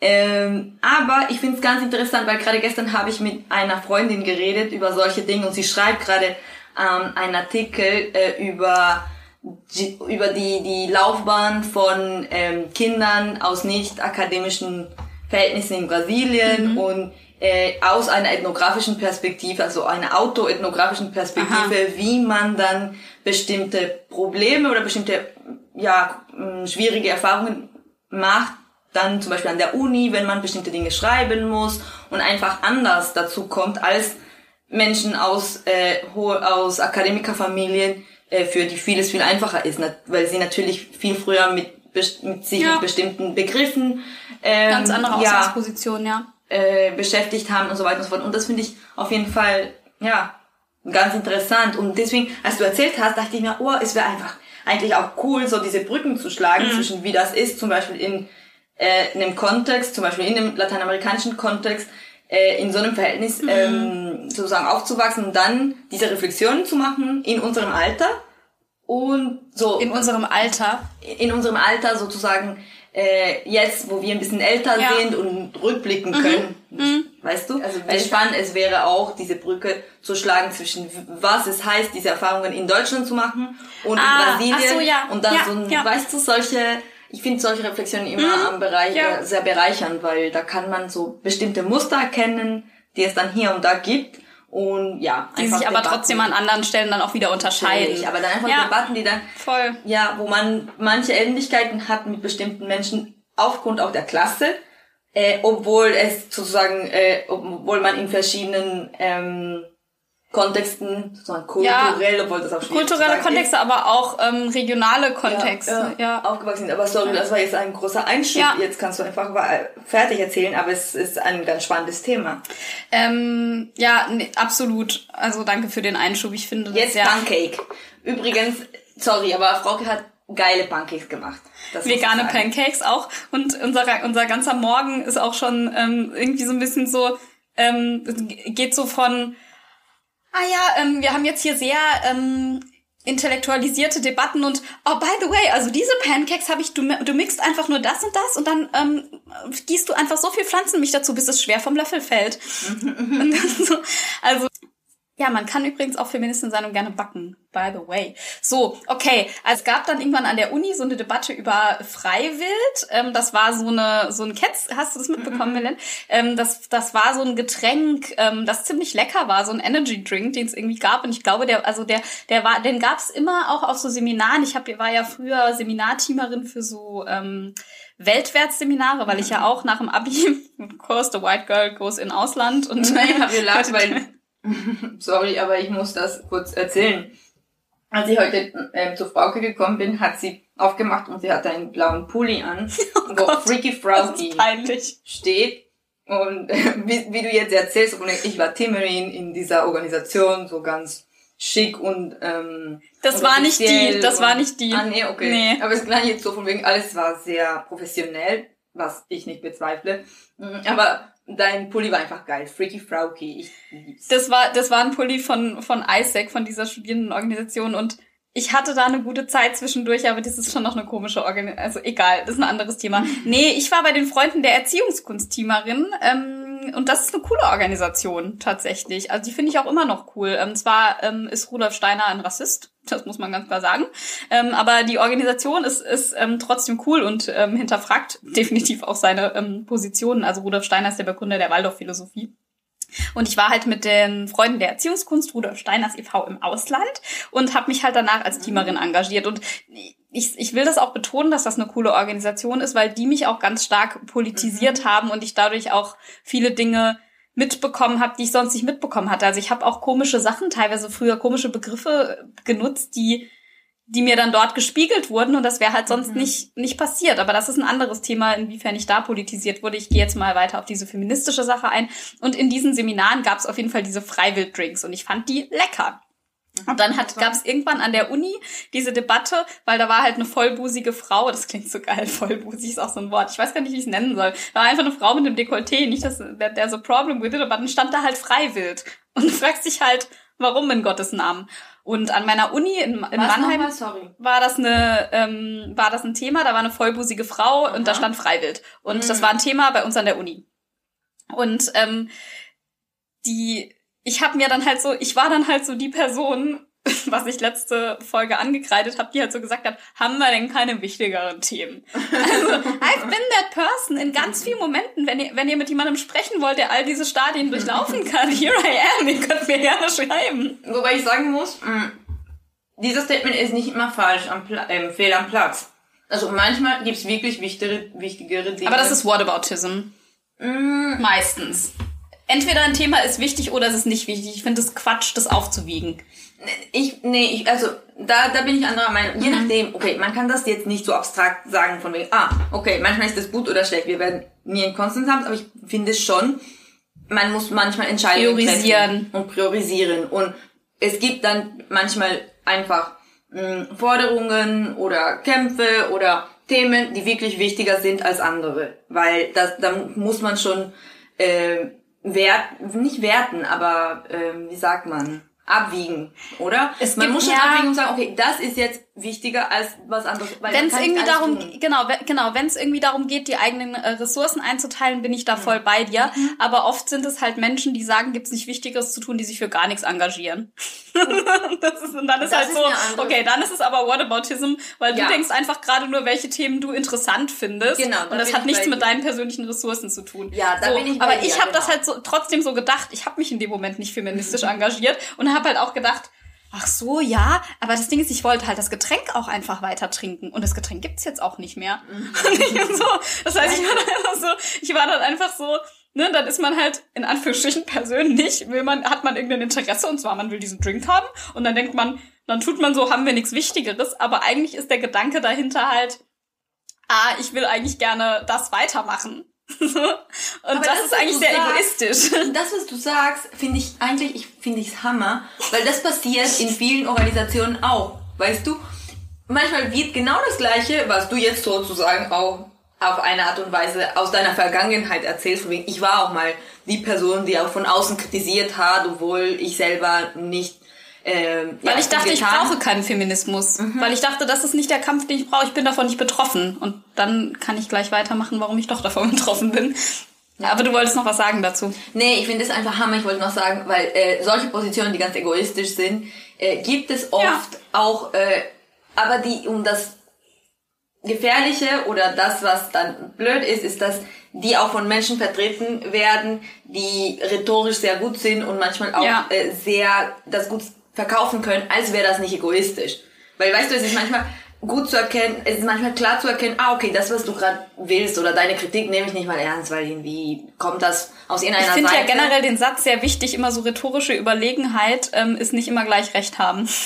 Genau, und ja, ja. Aber mach weiter. Okay. Sorry, ja, also ich, ich, ich wache gerade auf. Ja, ist doch schön. Ich, war mal schön. so, hallo, willkommen, was Guten Morgen. Ja, das ist, weil wir hier das im Moment of Empowerment hatten. Ich brauche Licht. Das ist das. Ähm, ja, also ich habe und ich dachte halt ganz lange, ich brauche keinen Feminismus. Ich dachte so, das ist für andere nicht mal, weil ich ich habe ich hab kein schlechtes Bild von Feministinnen in dem Sinn gehabt. Das war einfach so, das hatte keine Rolle in meinem Leben, weil ich halt dachte, ich bin ja nicht unterdrückt oder ich habe vielleicht auch gar nicht darüber nachgedacht. Mhm. Und ehrlich gesagt, und das ist jetzt auch, ich gebe hier gerade voll viele Sachen zu, ich glaube, da hat auch ein bisschen so Male Approval mit drin gesteckt. Also, dass ich halt, ich habe immer dann von Männern positives Feedback bekommen, wenn ich mich über Feministinnen lustig gemacht habe. Mhm. Und das ist, finde ich, ziemlich ein bitterer Punkt. Ich bin nicht die ganze Zeit rumgelaufen und habe mich über Feministinnen lustig gemacht, aber als ich jetzt zum Beispiel gerade über diese Freiwild-Sache nachgedacht habe oder über anderes, erinnere ich mich halt an so ein paar WG-Partys, wo ich das Thema dann halt irgendwie angesprochen habe und dann waren halt plötzlich dann so ganz viele Männer, die es ganz toll fanden. Mhm. Dass ich halt so, ah, oh, nicht so eine, die macht keinen Stress, die stresst nicht rum, die Alte.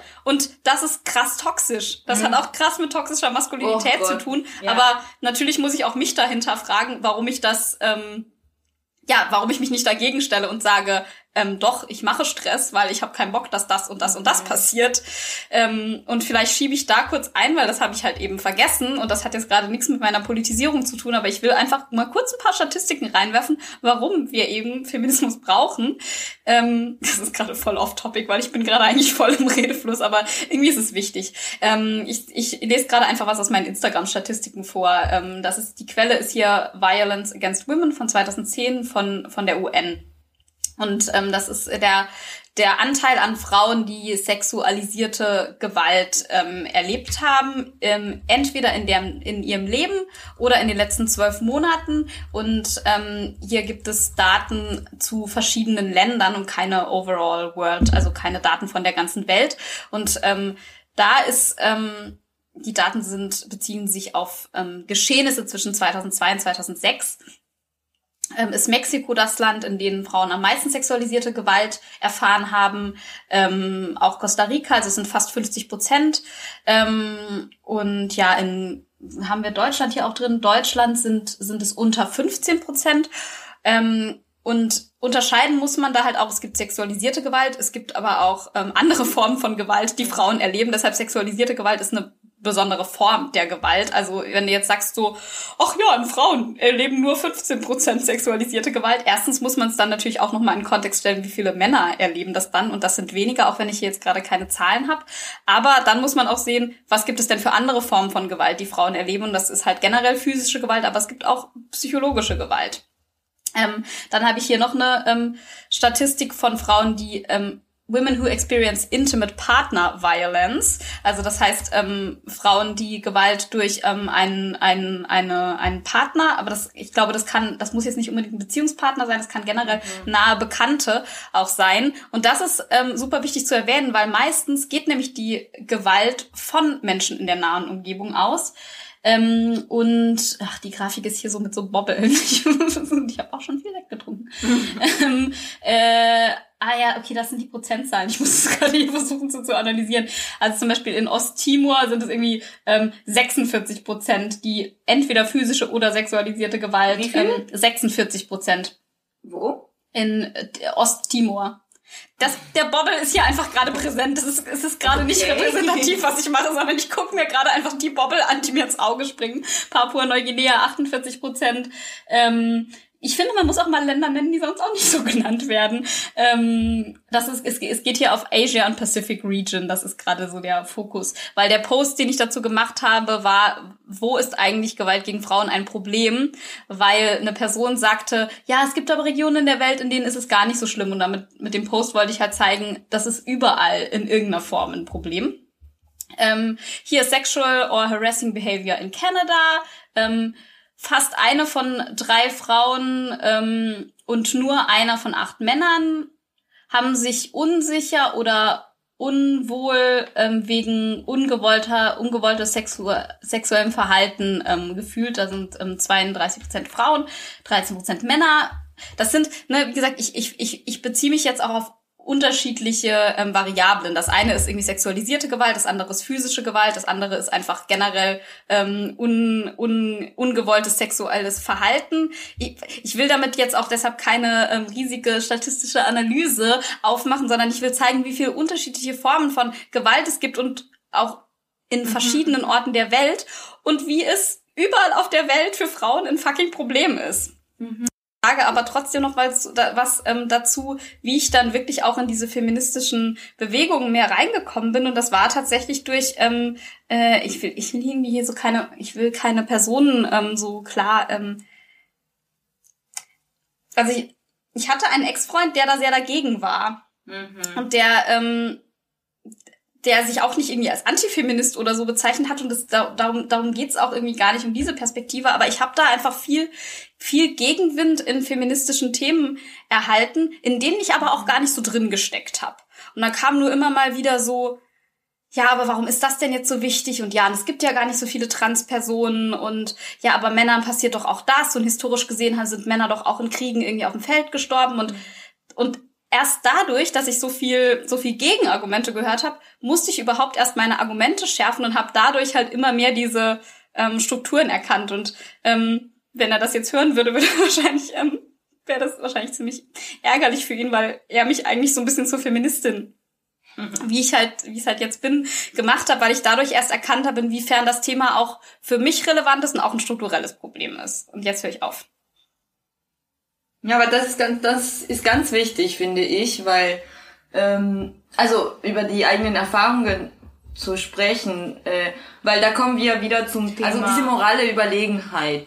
Äh, so, wer dann plötzlich irgendwann so als, ah, ich bin feministisch, klar, und wenn du das nicht bist, mh, irgendwie musst du dich schämen, so von wegen, es ist immer ein Prozess gewesen bei allen und äh, da finde ich es auch wichtig zu erkennen, wie zum Beispiel überhaupt sich als Feministin zu bezeichnen, ähm, ganz kontextgebunden ist. Es gibt Orte, wo Frauen kämpfen und Frauen einfach sehr politisiert sind, aber sich nicht als Feministinnen sozusagen bezeichnen würden, weil der Begriff dann auch sehr aufgeladen ist, wie du gesagt hast, also auf einer negativen Art und Weise oder weil auch in zum Beispiel in linken äh, Organisationen, das kenne ich zum Beispiel aus Lateinamerika und auch aus bestimmten ecuadorianischen migrantischen Organisationen in Europa, ähm, Feminismus als zu leid gesehen wird, also als zu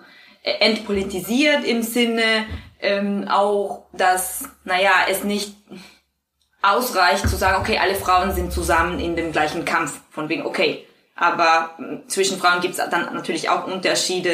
Äh, und nicht nur Unterschiede im Sinne, wer ist mehr unterdrückt, sondern auch politische Unterschiede, wofür man kämpft oder was man mit dem eigenen Feminismus oder mit der mit der eigenen ähm, Politisierung als Frau und in dem Kollektiv aus Frauen äh, erreichen möchte. Ähm, deswegen finde ich es einfach auch wichtig, zu, zu so ein bisschen zu verorten, wie man überhaupt dazu kommt, sich ähm, ja irgendwie zu positionieren. Und Ja, in meinem wie war das Fall, denn bei dir? Äh, ja, interessant. Äh, ach, aber erst, aber erstmal wollte ich noch was sagen, und zwar als du die Statistiken äh, über Osttimor und so weiter und so fort vorgelesen hast. Äh, äh, dachte ich mir so, ja, manchmal sind wir ein bisschen overwhelmed, so ein bisschen überfordert mit ähm, Statistiken und wir wissen, ähm, es, es gibt natürlich strukturelle Probleme und es gibt Feminizide. Frauen äh, werden einfach äh, immer Und Femizide Also waren da jetzt übrigens nicht mal mit drin in den Statistiken. ja, das war nur äh, nur. das war nur genau Gewalt. Äh, manchmal, gerade wenn man mit Menschen redet, die dann skeptisch sind, äh, ist man manchmal so ein bisschen in der Sackgasse, weil man nicht die genaue Statistik kennt oder manchmal nicht den genauen Argument äh, hat, wieso etwas äh, wichtig ist. Und, und das verstärkt auch die Rolle, wieso manchmal Frauen sich nicht trauen, über bestimmte Dinge zu sprechen, weil sie denken, man weiß noch nicht genug. Und man, ja, man muss dann erstmal so ganz perfekt Dinge Ja. kennen. Das kennt man auch Ja. auf den Seminaren in Ja. der Uni, wo es immer, ach, nicht immer, klar, das kann man nicht verallgemeinern, aber sehr oft der Fall ist, dass Männer einfach Ja. nicht so ein Problem haben, einfach irgendwelche Irgendwas Dinge zu behaupten, wirklich, rauszuwerfen, ohne Witz. Das ist ohne original sich genauso. richtig eingelesen zu haben. Ob- Ja. Und, und dann es dann total kluge Frauen gibt, die dann schüchtern sind und sich nicht trauen, weil sie nicht 100% Und ich sicher habe mir so sind. oft gedacht, oh, ich könnte das jetzt sagen, aber ach, das ist ja eh klar. Oder manchmal habe ich auch gedacht, manchmal hatte ich auch das Bedürfnis, dann einem, einem männlichen Kommilitonen was zu erklären, weil der halt so dann gegen den Dozenten halt so geredet hat und gesagt hat, aber das macht keinen Sinn. Und ich dachte mir so, let me explain it to you, weil du hast einfach den Punkt nicht verstanden. Aber ich habe es nicht gemacht. Ja. So, weil man denkt, ah, who, who am, wer bin ich denn, dass ich ich mal- das jetzt... Und man ist manchmal langsam oder bis man sich traut, hat das schon ein Mann Ja. gesagt. Und irgendwie. Ah, Aber auf ja. jeden Fall, was ich, äh, ein, einen Schritt zurück, was ich noch sagen wollte, ist, äh, es fehlt in Deutschland, denke ich, äh, auch an Bewusstsein, äh, dass es Gewalt gegen Frauen auch auch sozusagen hier gibt, weil oft ist es so, und da kommen wir auch wieder irgendwann zu Anti-Islamismus Ja. zum Beispiel, ach so, ja, es gibt Frauen, die unterdrückt werden. aber nur in Saudi-Arabien. Aber genau, oder nur irgendwo, wo, weißt du, in diesem, im Land Afrika, wo, wo Menschen sowieso arm sind und Frauen natürlich irgendwo kein, keine Stimme haben. Aber hier ist es natürlich klar, dass es keine Gewalt gegen Frauen gibt. Und da habe ich gerade so versucht, so ähm, ein paar Statistiken rauszufinden, habe ich aber, ich bin nicht so weit gekommen. Welche denn? Vielleicht finde ich was, weil ich habe bei Instagram ein paar? Sachen dazu gepostet. Ja, ja, also nee. jeden, jeden dritten Tag wird eine, wird eine Frau von ihrem Partner ermordet, das kann ich schon mal sagen. Genau, und, jeden und, zweiten bis dritten Tag wird eine Frau in Deutschland und jeden Tag Partner- versucht es jemand. Also Ja. jeden Tag versucht Einen jemand, seine Partnerin Mord. zu ermorden und jeden dritten Tag gelingt es ihm. Genau, und genau, und, äh, ah doch, ich bin, ich, ich war, ich habe gemeint, ich bin nicht so weit gekommen, aber eigentlich Du bist schon wieder schlauer, als du denkst. Dann, dann ist Frauke, Frauke ist ein Mann und ist, äh, äh, hat mich Frauke explained. Aber weil du gerade gesagt hast, dass du es nicht gefunden hast. Ja, aber ich hatte, ich wollte einfach darauf aufmerksam machen, dass es auch Kampagnen gibt, zum Beispiel in, in Deutschland und in Berlin, um genau darauf aufmerksam zu machen, dass diese Art von Gewalt und von äh, Mordversuche bei uns ganz nah sind. Also, dass man Es wird nur immer als Beziehungstat ist. halt bezeichnet. Genau. Man nennt das halt nicht Femizide. Hier steht auch, mehr als 150.000 Frauen waren 2019 Opfer von Partnerschaftsgewalt und gerade in Corona-Zeit, wo man keinen Ausweichraum hat, äh, um dann aus, manchmal aus gewaltvollen Haushalten rauszukommen, ist es für Frauen ein- einfach total schwierig und für Kinder auch, weil sie mit, äh, wie sagt man, Aggressor, mit Ja, Aggressor kann man glaube ja, schon sagen. mit, mit einem Aggressor im gleichen Haushalt sind und es aufgrund der Pandemie und aufgrund der Beschränkungen einfach viel schwieriger Yes. ist,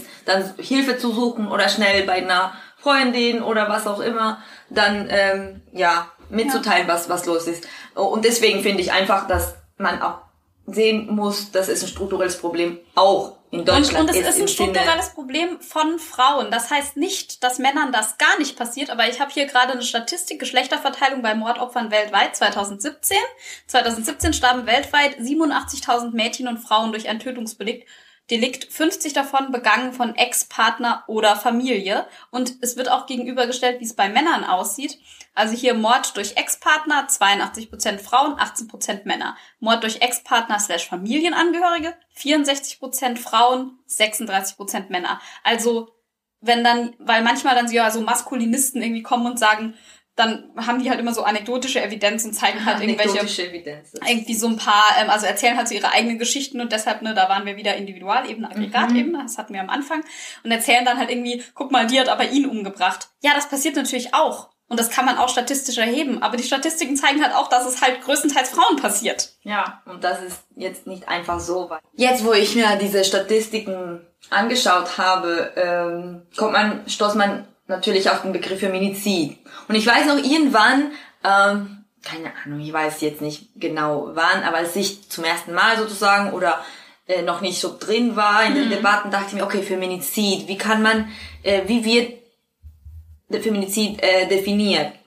Mm, Ist es, dass Frauen getötet werden, weil sie Frauen sind? Weil das so die einfache, die einfachste Definition ist. Da dachte ich mir so, okay, wie, wie, wie soll man das verstehen und wie kann man wissen, dass äh, Frauen getötet werden, weil sie Frauen sind? Was steckt alles dahinter? Das ist natürlich eine ganz einfache Definition, Ja. aber dahinter steckt das ganze strukturelle Problem, worüber wir die ganze Zeit reden. Ja. Und ähm, aber jetzt so aus der persönlichen Erfahrung ist es auch natürlich ein total schwieriges Thema, weil wie du sagst, es immer auch Gegenstimmen gibt von wegen, ah ja, aber das ist jetzt nicht nur gegen Frauen und äh, es gibt oft und das ist heutzutage sehr gefährlich, finde ich, vom rechten Spektrum eine Kampagne um äh, eine, wie sagt man das auf Deutsch, eine Sag's mal. um die Frauen halt wieder zu Opfer zu machen. So von wegen, ach, Frauen tun so, als Victimization wolltest du. Ja, genau, ja ich fällt, auch kein, fällt, fällt da auch kein gutes deutsches Wort drauf ein. Also, ja, Aber dass. Frauen sich selber zum Opfer machen, die ganze Zeit, so von ach, wir Armen, die so unterdrückt werden und so weiter und so fort, ähm, als wäre das sozusagen, weil wir Spaß damit haben, dass einfach Frauen Das ist wie das, was ich im letzten werden. Podcast gesagt habe, irgendwie, wenn irgendwie schwarze Personen, die antirassistische Arbeit leisten, in Tagesspiegelartikeln dafür geschämt werden, dass sie Geld für ihre antirassistische Arbeit bekommen, so als hätten sie Spaß an Antirassismus, dabei liegt der Ursprung woanders. Genauso wie Frauen keinen Spaß an Feminismus haben, sondern das ist halt eine Notwendigkeit einfach, Ja. weil man diese Scheiße halt erlebt. Ja. Und ja, genau. Weil ich könnte mir auch was Geileres vorstellen, als bei Instagram und Twitter beleidigt zu werden, wenn ich sowas poste. Genau, und das ist etwas. Und dann finde ich, ähm, ist es natürlich, wie ich sage, es gibt verschi- verschiedene Kontexte. Äh, Feminismus ist dann nicht gleich Feminismus, wie wir wissen, weil es auch was ganz anderes ist.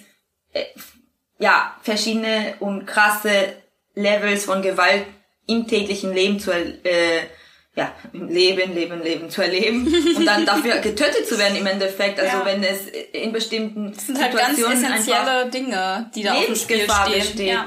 Äh, Yes. Und da haben wir, oder ich rede für mich so zum Beispiel, zum Glück sozusagen das Glück zu wissen, dass ich bestimmte grundlegende Sicherheiten gedeckt habe, damit mein Leben nicht ständig in Gefahr ist. Ja. Und da gibt's schon Unterschiede. Unterschiede im Sinne, wer mehr leidet, so zu sagen, oder wer mehr, äh, wer stärker betroffen ist. Das finde ich schon wichtig, so äh, wofür sich man ein- man einsetzt oder was für Gewalt man erlebt und was nicht.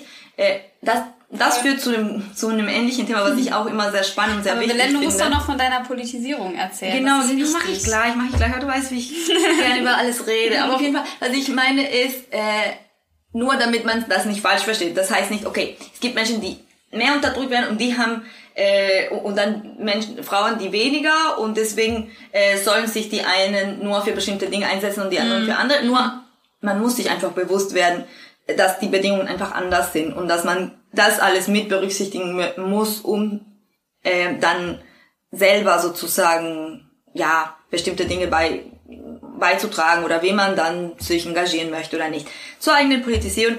Ähm, bei mir ist es dann eigentlich so, dass meine Mutter für mich so die Referenz Nummer eins ist im Sinne äh, zum Beispiel Gendern. Äh, sie hat immer bei ihren Vorträgen, ähm, weil sie sie ist Ärztin und sie ist Medizinprofessorin und keine Ahnung, ich weiß noch und das da kommen wir zurück zu diesen Erfahrungen, die man in der Kindheit Ja. macht.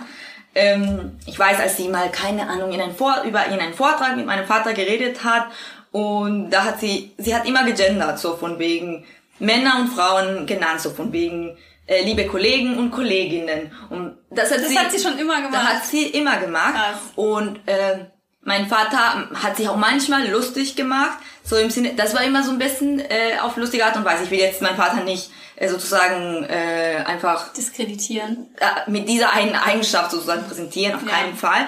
Äh, weil das war eh immer nur so ein, ähm, ja, so ein Gespräch von wegen, ach ja, dann, dann wird alles länger so, wenn man redet, weil alles dann gegendert werden muss. Aber mir wurde dann... Gott, Aurel Merz Klar. hat so ein, so ein witziges Instagram-Video gemacht. Das was? muss ich, Aurel Merz. Kenn ich nicht. Der ist so cool. Der, das Instagram-Video muss ich verlinken, wo er so meint, so, ja, der, der Untergang der Männer gendern oder so. Und dann ist auch so, dann ist er halt irgendwie so da und dann sagt er halt so, ja, jetzt müssen wir euch plötzlich auch mit nennen und nicht mehr nur mit meinen. Das ist, halt, das ist, so Das ist geil, weil das, lustig. Und auf jeden Fall, für mich war das immer wichtig, weil für mich es einfach immer klar war, ja, natürlich muss man immer Frauen auch nennen, weil sonst wachsen wir auf und denken, ja, wir fühlen uns mit gemeint, obwohl wir dabei nicht sind, faktisch gesehen. Also wenn und, und umgekehrt ist es natürlich sehr komisch, wenn man dann in einer Gruppe von zehn Frauen ist und ein Mann und dann redet man äh, nur ähm, mit Feminin. Das fühlt sich einfach komisch an, weil dann ein Mann dabei ist und du dann sagst nosotras. Weißt du, im Ja, Sinne, also wir, das hat man, die weibliche ah, Form von wir auf Spanisch. Genau, das hat man dann auf Deutsch nicht, aber mit, wenn man sagt äh, wir, was auch immer. Die deutsche Sprache ist da übrigens eh ziemlich besonders, weil in der englischen Sprache zum Beispiel hast du diese Probleme gar nicht. Ja, aber Englisch ist so einfach. Ich Ja. meine, Englisch ist so einfach konstruiert, grammatikalisch. Zum Beispiel, was man sich denkt, wenn man zum Beispiel Designer hört. So, äh, Man hat natürlich trotzdem man Gedanken hat ein damit, Bild, okay, ja. ist das eine Frau oder ein Mann? Ja. Ähm, aber auf jeden Fall, d- das jetzt nur um zu sagen, in meinem Fall war es so, ich, ich bin schon so in einem, ähm, in einer Familie aufgewachsen, wo meine Mutter für mich diese Referenz war. Also Mutter ist immer so Ja. eine Referenz auf gute oder auf schlechte Art und Weise, je nachdem. Ja, also ein ich sind. ja, also ich würde das, also bei mir war das halt anders, weil meine Mutter jetzt halt nicht diesen Gender-Dings oder so mitgemacht hat, aber bei mein, also ich habe halt durch meine Mutter auch schon relativ früh gelernt, so was es halt heißt, irgendwie, womit man sich halt so rumschlagen muss als Frau, so was halt so sexuelle Belästigung und so und wie man halt so ernst genommen wird. Und ich kann mich auch heute mit meiner Mutter irgendwie ganz gut über diese Dinge unterhalten, obwohl sie, die nutzt halt ganz andere Begriffe und so Ja. und sagt halt auch so, ich habe ihr das Buch von Alice Hastas beispielsweise geschenkt, was weiße Menschen nicht über Rassismus hören wollen, aber wissen sollten. Und sie fand es halt voll gut und hat mir dann sowas halt dazu geschrieben und meinte dann aber auch so, ja, nur das mit dem Innen und so, das hat mich irgendwie im Lesefluss gestört und so. Also weißt du, so, so das, aber obwohl meine Mutter halt sonst, die würde sich niemals Feministin nennen oder so, nicht weil sie irgendwie dagegen ist oder so, aber das ist halt keine Selbstbezeichnung, die sie treffen würde. Aber die sagt halt ständig eigentlich feministische Sachen mit so, egal, will ich jetzt nicht drauf Aber eingehen. das ist, aber das ist super wichtig. Eigentlich das, was ich, wo, wo ich äh, ein bisschen ausgeschweift bin, äh, hat auch damit zu tun. Äh, man muss sich nicht Feministen nennen, Ja. Um äh, auch einfach für die Rechte von Frauen äh, Ja. einzustehen, weil klar, das ist auch oft ist es auch eine sehr intellektualisierte Debatte von Ja. okay, man muss dann wissen, was Inter Intersektionalität ist. ja, ich meine, kein Mensch benutzt diese Art und Weise zu kommunizieren. Äh, und das ist auch eins der, finde ich, eins der Probleme, die, wieso auch vieles nicht vorankommt, weil es dann Gruppen gibt, wo Menschen denken, wo Menschen drin sind, so politische Gruppen, die sie einfach überlegen sind, weil sie total empowered und enlightened sind, von wegen, okay, ich kenne mich aus und da gibt's dann blöde äh, Menschen, die noch irgendwelche Begriffe benutzen, äh, Ja. und irgendwie Und das ist halt auch so ein eine Punkt, Brücke. warum ich halt auch dann zu meiner Mutter nicht hingehen würde und sagen würde, "Mm, du musst aber jetzt das mit dem Gendern voll cool finden, weil das und das, weil sie, also sie hat auch dann so ganz, sie hat das halt eigentlich schon ganz gut abstrahiert. Sie meinte halt so, ja, mich hat das irgendwie im Lesefuß gestört, bla bla bla. Aber wahrscheinlich würde die Autorin sagen, dass wir nur so wirklich gleichberechtigt sind. Das heißt, sie hat eigentlich das selber schon irgendwie so reflektiert, hat aber halt ihre eigene Meinung dazu, ist halt so und so. Ja.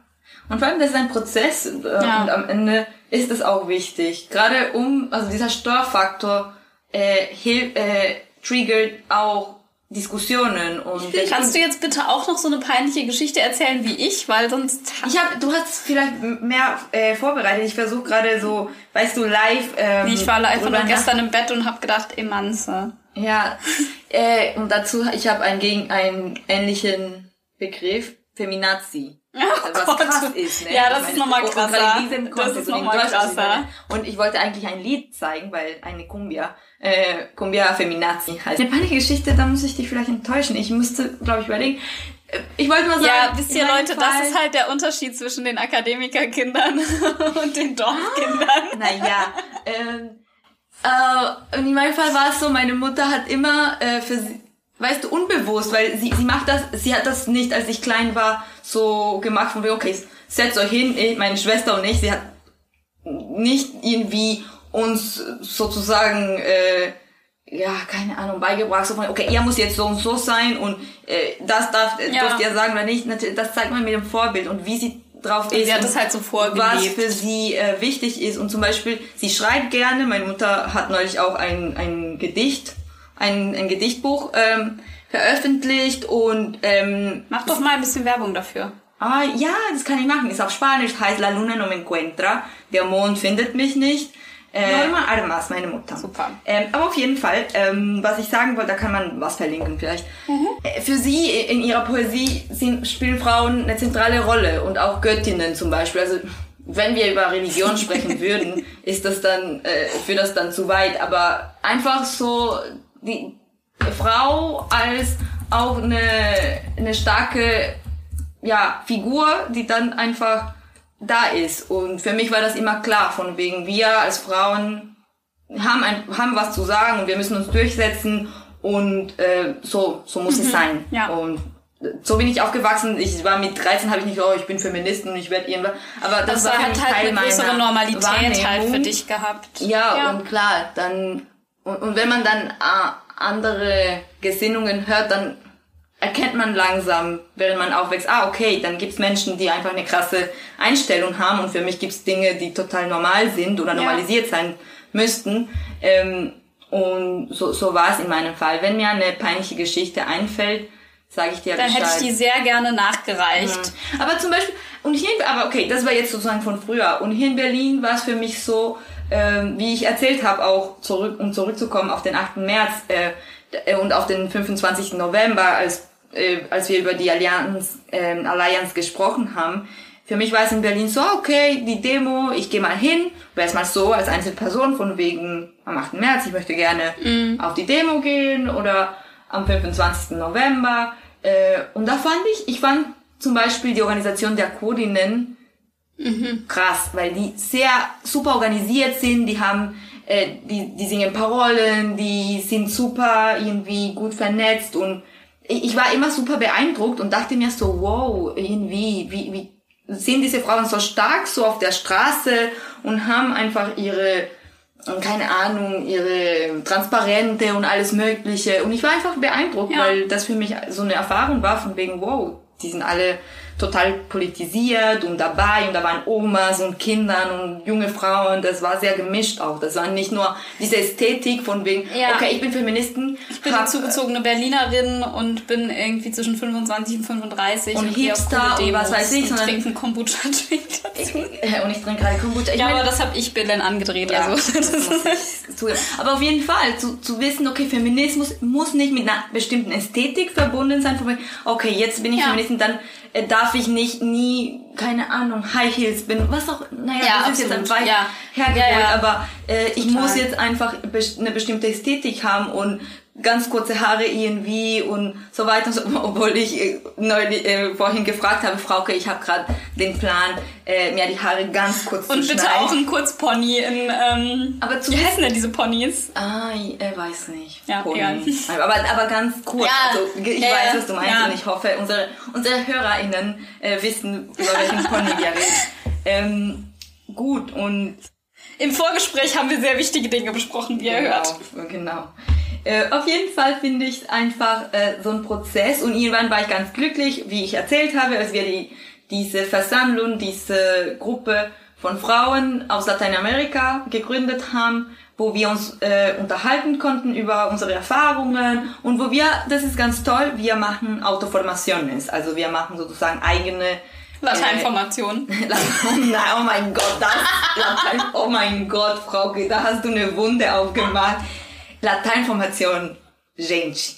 Lateinformation ist einfach das krasseste, was ich in meinem Leben, in meinem recently eben gesehen habe und darüber machen wir bitte eine Folge. Machen wir. Ich habe ja mal getanzt in einer Lateinformation. Also da, da, kann man anfangen, um, Rassi um über Rassismus Absolut. zu reden, weil wirklich... Ich das hat mit Blackfacing zu tun, mit kultureller Aneignung, mit allem. Mit, allem. Da muss ich äh, wahrscheinlich erstmal paar Bier trinken, bevor ich darüber reden Trink kann. übrigens mal wieder einen Schluck Sekt, Belen. Und dann, ja. ähm, dann machen wir eine, ähm, dann machen wir Zitat. Wo war ich? Ich meine, ich kann, weil weiterhin erzählen. Ah, ich wollte, ich wollte nur sagen, bei uns, ah, Lateinformation, deswegen sehen wir, oh Gott. Nein, das machen wir nicht, natürlich nicht. Aber wir machen einfach Gesprächsrunden über bestimmte Themen. Zum Beispiel äh, Feminismo Comunitario aus Bolivien und aus, aus, verschiedenen Ländern. Ähm, da, also Gemeinschaftsfeminismus oder Feminismus aus den Gemeinschaften und Feminismus von unten. Also wie feministische Praxis verstanden wird äh, in bestimmten Communities in, nee, Communities ist da nicht das richtige Wort, aber in bestimmten Gemeinschaften in Lateinamerika und wie Feminismus verbunden wird mit anderen politischen Kämpfen für soziale Rechte, für Gleichberechtigung äh, von Frauen, für, äh, äh, keine Ahnung, also gegen Extraktivismus und so weiter und so fort. Und wir wählen dann einfach Themen aus, die uns interessieren und die, die wir wichtig finden und lesen was dazu, gucken uns einen Film, also alleine als Vorbereitung sozusagen und dann äh, kommen wir zusammen und sprechen über solche also Dinge oder halt so über Ökofeminismus, äh, über zum Beispiel über die Frauen in der zapatistischen Bewegung. Heute Nachmittag haben wir zum Beispiel auch Assemblea de Mujeres, deswegen muss ich dann Deshalb bald äh, los. können wir jetzt nämlich das andere und, Thema nicht mehr besprechen. Genau, und dann äh, besprechen wir natürlich auch organisatorische Dinge. Heute wird, wird es viel darum gehen, äh, wie es Richtung 8. März äh, läuft, Tänze vorbereitet im Sinne, okay, äh, Tänze mit einem politischen, mit einer politischen Botschaft und so weiter ja. und so fort. Und das für, war für mich auch Teil Kannst des Prozesses. Kannst du noch mal sagen, was was ist für eine, was wie, wie wir uns beteiligen können, wenn äh, wenn wir den Podcast dann kurz vor dem 8. März rausbringen?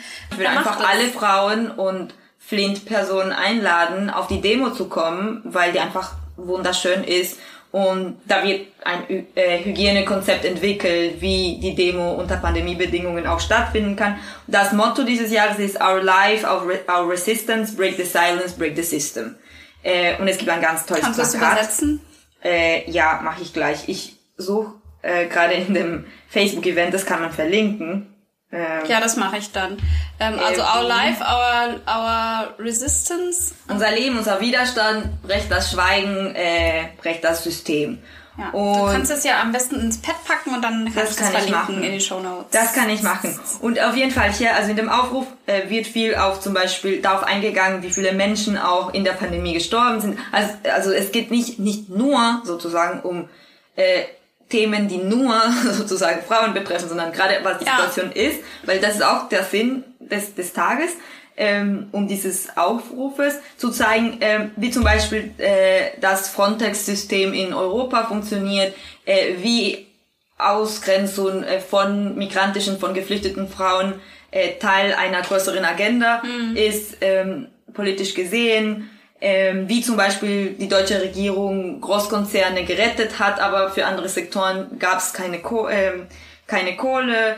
Äh, es geht zum Beispiel auch, ich versuche. Oh, darüber wollte ich übrigens auch äh, im nächsten Podcast noch sprechen über ähm, Grundeinkommen und Corona und ähm, sozial schwache Personen in Deutschland. Das ist wichtig. Ich, ich fasse ich ja zusammen, weil es gibt verschiedene Punkte. Und zum Beispiel wie äh, Rumänier sind die größte Minderheit in Europa und, und ähm, sie sind Rassismus, sie sind mit Rassismus konfrontiert und mit Gentrifizierung und mit Ausgrenzung in Europa. Äh, und genau, also es sind verschiedene Themen, die dann wichtig sind und wie gerade zum Beispiel Tausende von Geflüchteten im Winter bei Minusgraden äh, an der Grenze zwischen Kroatien und ja der Europäischen Union äh, und äh, ich lese hier einfach den den letzten Paragraph von dem Aufruf, weil ich das stark finde. So, White Supremacy kennt keinen Charme, wenn es darum geht, die Welt und das Leben von Menschen durch imperialistische, kolonialistische, neoliberale und extraktivistische Agenden sowie Feminizide, Embargo, Grenz- und Abschiebepolitik zu zerstören, sowie Diktatoren und Besatzungen mit Waffenhandel und Krieg zu unterstützen. Wir, die Alliance of Internationalist Feminists Berlin, glauben, dass Selbstorganisierung und Selbstverteidigung unsere Stärke im Kampf gegen Faschismus, gegen Kapitalismus, gegen Patriarchat und weiße Vorherrschaft ist. Unser Kampf ist schon immer da gewesen und verbindet uns auf der ganzen Welt. Wir stehen Hand in Hand, Schulter an Schulter zusammen.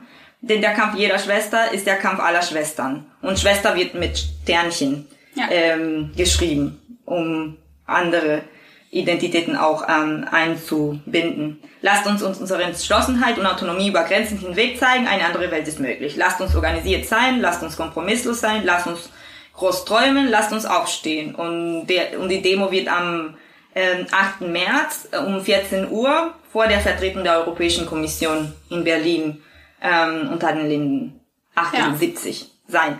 Und genau, ihr könnt euch dann einfach das Event auf Facebook anschauen. Ich glaube, es wird groß, es wird stark, es wird schön, es macht auf jeden Fall Spaß und gerade jetzt so ein bisschen, ein bisschen mehr kennen, zu kennen, so ganz konkret an dem Tag, was die ähm, diese ganzen Organisationen zu sagen haben. Und genau, Cis-Männer sind da nicht eingeladen und das finde ich auch wichtig.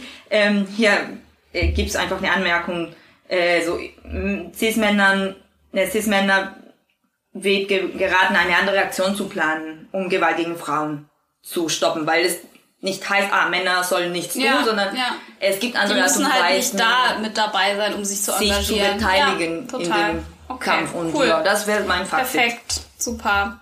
Also kommt da auf jeden Fall hin. Ich werde auch dabei sein. Ähm, also wenn ihr könnt halt, ne, es ist auch immer so das Ding, man muss auch als Flint-Person die ähm,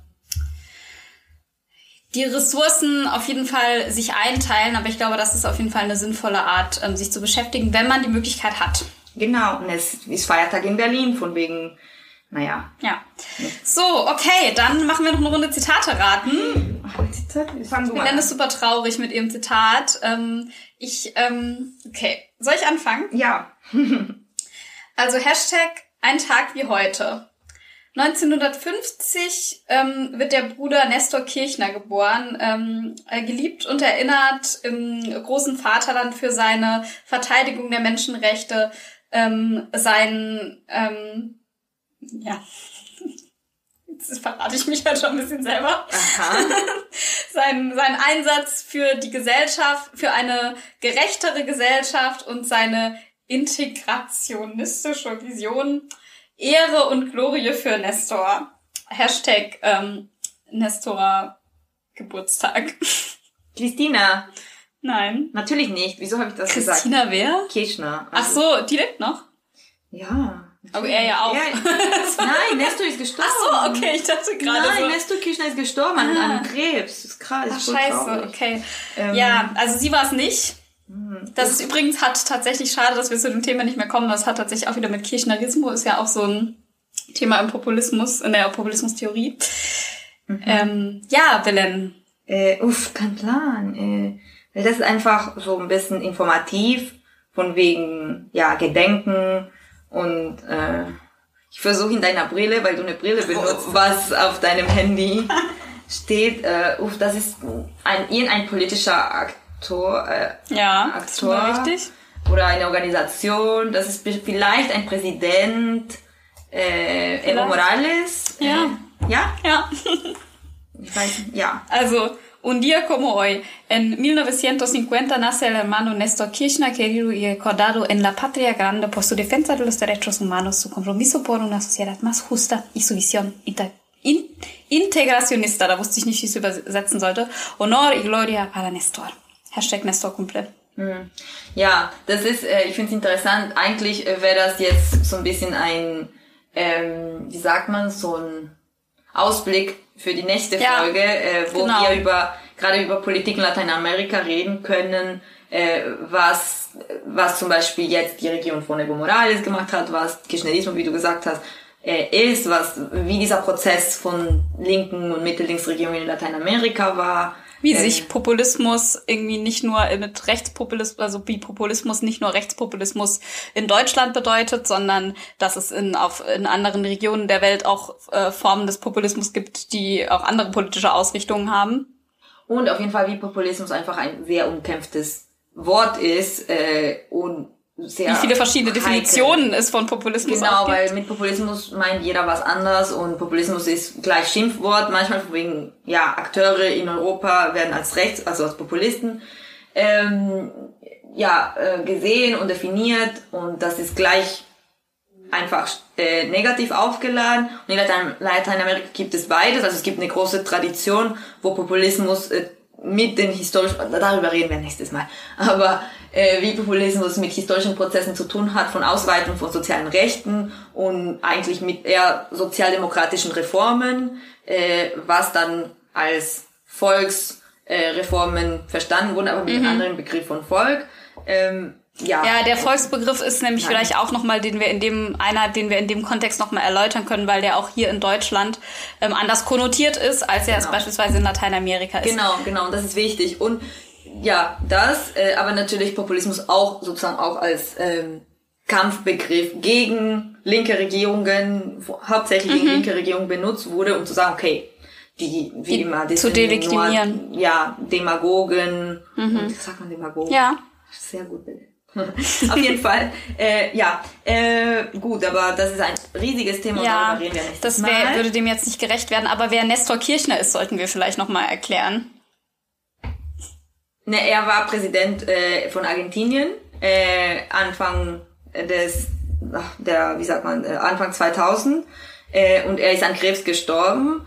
Ähm, deswegen war das jetzt ähm, so ein bisschen ein Gedenken. Und er hat halt so eine bestimmte Form von Politik ähm, äh, verfolgt, die halt auch als Kirchnerismo von bestimmten Polis- Populismustheoretikerin bezeichnet wird. Aber das erklären wir dann Genau. genauer. Und er war, wie gesagt, in dieser Linkswende in Lateinamerika sehr stark, gerade was du gemeint hast, was du nicht wusstest, wie man das übersetzt, so Integra für die Integration von Lateinamerika im Sinne auch, ah, das wie ist man Integrationista. Das Klar, also wie, gut, zum Beispiel UNASUR, also wie bestimmte Organe, äh, transnationale und regionale Organe äh, aufs, äh, ins Leben gerufen werden mussten, um ökonomische, politische Agenden auch zusammenzuführen zwischen verschiedenen Ländern Mhm. und auch einfach äh, ja transnationale Allianzen zu bilden, aber auf institutionelle Art und UNASUR Weise. hast du gerade noch erwähnt? Ja, zum Beispiel und auch Merc also Mercosur war schon Mercosur ist ja so ein. Handelsbündnis. Und was ist UNASUR? UNASUR war ähm, auch eine Art äh, Organisation, um äh, auch politische und sozialökonomische, ähm, naja, nicht ja, Allianzen zu, zu, bünd zu bündeln und äh, einen Raum zu schaffen, damit es auch äh, ähm, politische Organe gibt, wo Entscheidungen sozusagen auch auf äh, supranationaler Ebene getroffen werden. Da kommen die verschiedenen Länder zusammen und äh, der Raum ist da, um Problematiken zu, um sich mit Problematiken zu beschäftigen, die jetzt nicht national gebunden sind, sondern äh, wo man bestimmte Organe braucht. Ich glaub, Das sind große Themen, über die wir dann äh, nächstes Mal reden können. Kannst du ganz kurz noch in 30 Sekunden sagen, wie jetzt gerade der, der Stand der Wahlen ist? Okay, ja, äh, in Ecuador gab's äh, den er- ersten Wahlgang am 7. Februar und dabei ist der Kandidat der äh, Mitte-Links mh, progressiven Partei äh, Unión por la Esperanza, also ähm, Union für die, Die Hoffnung. Hoffnung. Das klingt komisch. Ähm, er ist, äh, er hat gewonnen, so im ersten Wahlgang mit 32 Prozent ungefähr. Und an zweiter Stelle äh, gab's gab's Miss, also gab's einfach Probleme im Sinne äh, die zwei Kandidaten, der eine ein Kandidat aus dem rechten Spektrum ähm, ist mit 19,74 Prozent äh, an, an zweiter Stelle gekommen und der andere Kandidat aus der indigenen Bewegung, äh, Jaco Pérez Huartambel, ach, ich habe die Namen, glaube ich, gar nicht genannt in dieser so kurzen Zusammenfassung von 30 Sekunden. Das macht auch nichts. jetzt Das- das können sich die Leute eh nicht merken. Aber auf jeden Fall, genau. Und der Kandidat von der indigenen Bewegung ähm, hat auch eine ähnliche äh, Stimmenanzahl erreicht und deswegen wurde natürlich von der einen Seite auch äh, Wahl, wie sagt man, Frauen, Wahlbetrug. Wahlbetrug, vielen Dank, ähm, ge gesagt, dass es einen Wahlbetrug gab und ähm, es ist ein Prozess eingeleitet, der total viele Inkonsistenzen hatte von Seiten des äh, Nationalen Wahlrates und es ist einfach kompliziert. Und du warst ja auch als Wahlhelferin für ähm, die Menschen, die in äh, Deutschland wählen konnten ja. ähm, vor Ort. Genau, ich war, ich war in der Botschaft an den Tag ja. und hier ist es traurig, hier wählen sau wenige Menschen. Ja. Also es sind viele Menschen angemeldet, aber also da, dazu muss man sagen, aber darüber reden wir auch nächstes Mal in Ecuador äh, muss man wählen, also es ist Pflicht, im, aber im Ausland äh, kannst du dich entscheiden, ob du wählst. Ja. Du hast das Recht, aber musst, du musst nicht wählen. Aber auf jeden Fall, es ist äh, gerade sehr heikel, sehr problematisch, äh, weil der halt zweite Wahlgang, Wahlgang ist am 11. April, deswegen gibt's noch Zeit und äh, es entwickelt sich alles super schnell, es gibt viele politische Konflikte äh, zwischen, ja, äh, zwischen den Link verschiedenen Teilen der Linken, sowohl innerhalb der indigenen Bewegung als auch außerhalb mit dem Kandidaten, den ich meinte, der an erster Stelle gekommen ist. Und ähm, es sieht so aus, als wäre der zweite äh, Wahlgang zwischen äh, Andrés Arauz, also zwischen dem Kandidaten der progressiven Linken und zwischen dem rechten Kandidaten äh, stattfinden. Ähm, aber es gibt gerade viel Protest von Seiten der indigenen Bewegung. Mhm äh, wegen dieser sehr engen Anzahl an Stimmen, die beide Kandidaten. Die beide linke Kandidaten hatten? Nee, nee, die, ah, die, ah okay. Mhm. Der rechte Kandidat und der, naja, das Ding ist. Mitte, ja, der, das ist auch wieder so ein Thema, das ne? ist ein ja. Problem, weil, und der kann, deswegen sage ich der Kandidat der indigenen Bewegung in diesem Fall, weil er eigentlich zum rechten Flügel von der Bewegung gehört, aber Aha. die Bewegung als solche, so historisch gesehen, hatte linke Forderungen, mhm. aber dafür. Deswegen ja, habe ich am Anfang okay. gesagt, das ist auf jeden Fall ist kompliziert, weil ja, das ist einfach. Aber ich finde, das ist voll der gute Teaser für das nächste Mal, weil damit hast du jetzt kurz erzählt, so wie ist gerade der Stand und ähm, was das genau politisch bedeutet, können wir danach auseinandernehmen. Ich fände es aber sehr nett, wenn du mir jetzt noch dein Zitat nennst. Mein Zitat mhm. ist ganz einfach vielleicht. Cool, ist doch super. Und zwar, äh, die Gespenster sind los. Hashtag enteignen. Und Geil, jetzt zeig auch Belen ein, ein geiles Lied, äh, Lied noch. Von Twitter, ne? Lied von Twitter. Das ist von der Deutsche Wohnen enteignen Demo. Ja, genau. Und das, ja. Also das ist von irgendjemandem, e- Erik, Peter, was auch immer. Aber Deutsche Wohnen und Co. Ah, okay. Das sind halt Leute in Gespenstern. Ja, cool. Da machen Leute Corona-Partys bei Deutsche Wohnen enteignen. Nein, Quatsch. Nee, Deutsche Wohnen enteignen ist eine super Sache, ähm, weil wir haben ähm, Wohnungsnot in Berlin und ähm, wir müssen irgendwie was dagegen machen, dass große ähm, Wohnungsunternehmen, mhm. ähm, Gesellschaften, ich finde jetzt keinen guten Begriff dafür, ähm, dass die weiterhin sich so ausbreiten können, wie es gerade ist. Und deshalb gibt es eben diese Initiative Deutsche Wohnen enteignen, die sowohl Deutsche Wohnen als auch andere größere ähm, Gesellschaften, ähm, von denen das halt Berlin diese Wohnungen übernimmt, damit halt Mieten sinken und damit halt mehr Wohnraum auch für Leute wie du und ich verfügbar ist. Mach damit. Ich würde für dich, äh, das klang jetzt wie Wahlkampagne für Frauke, von wegen, wie Leute äh, wie du und ich äh, gut leben können. Äh, wähle was auch immer. Frauke, Freaky Frauke ist Freaky Frauke, da habe ich den Pulli schon ausgezogen. Ja, geil. Jetzt gucke ich noch einmal eine Runde ins Pad rein. Belen, ähm, du hast noch eine Sache zu erzählen als Ausblick und äh, Promotion. Ist lustig, weil ich Frauke immer sage, da wo sie wohnt. Ich habe irgendwann erzählt, dass ich eine andere Freundin im Baumschul im Weg habe und nicht mal I'm Frauke. not amused. I'm not amused. Äh, und genau, und das war quasi wie zu gestehen, dass ich fremd gehe oder so. Kennt ihr von Friends die Szene, dass, weil in Friends denkt man ja immer, dass alle diese Sechsergruppe, es gibt nur die und die haben keine anderen Freunde. Und irgendwann gibt's wirklich so eine Szene, wo irgendjemand erzählt, ja, ich treffe die und die Person und dann sagt irgendwie Monika oder so, you have other friends. Und so war mein Gefühl, als Belen erzählte, dass sie jetzt noch zu ihrer anderen Freundin im Baumschulweg geht. Genau, genau. Und ähm, das meinte Frauke, weil ich ihr erzählt habe jetzt, äh, also das kommt in Frage, weil ich in wann in zwei Wochen bei einem anderen Podcast dabei bin und über die Situation in Ecuador erzähle. Also da dabei geht's spezifisch um die politische Situation um den Wahlen herum. Ähm, und der Podcast heißt 99 zu 1. Äh, genau. Und Gibt's da auch bin bei ich, Twitter. Genau, da bin ich wann am 16. März dabei. Da werde ich spezifisch über die Situation in Ecuador sprechen, falls ihr Bock darauf hat. Äh, ich freue mich, ich bin gespannt. Voll gut, super. Dann ähm, sind wir jetzt auch schon äh, mit den zwei Stunden durch. Zwei ähm, Stunden würde ich sagen, zwei Stunden Gott. sieben Minuten. Ähm, es war voll schön, dass du wieder am Start warst, Belen, ähm, als mein ähm, Sparing-Partner. So sagen das doch die coolen Leute. Ähm, ich freue mich auf ähm, die nächste Folge, in der ich über Grundeinkommen sprechen werde und danach geht's ähm, mit Belen weiter und dann nehmen wir die Sachen mit Ecuador genauer auseinander. Vielleicht ist dann auch schon der zweite Wahlgang ähm, durch so dass es dann auch ähm, News gibt, weil Belen haut wahrscheinlich bald auch eh nach Ecuador ab. Genau, insofern müssen, müssen wir uns da noch ein bisschen gedulden. Ähm, ist ja eh noch bis zum 11. April, bis der Wahlgang durch ist.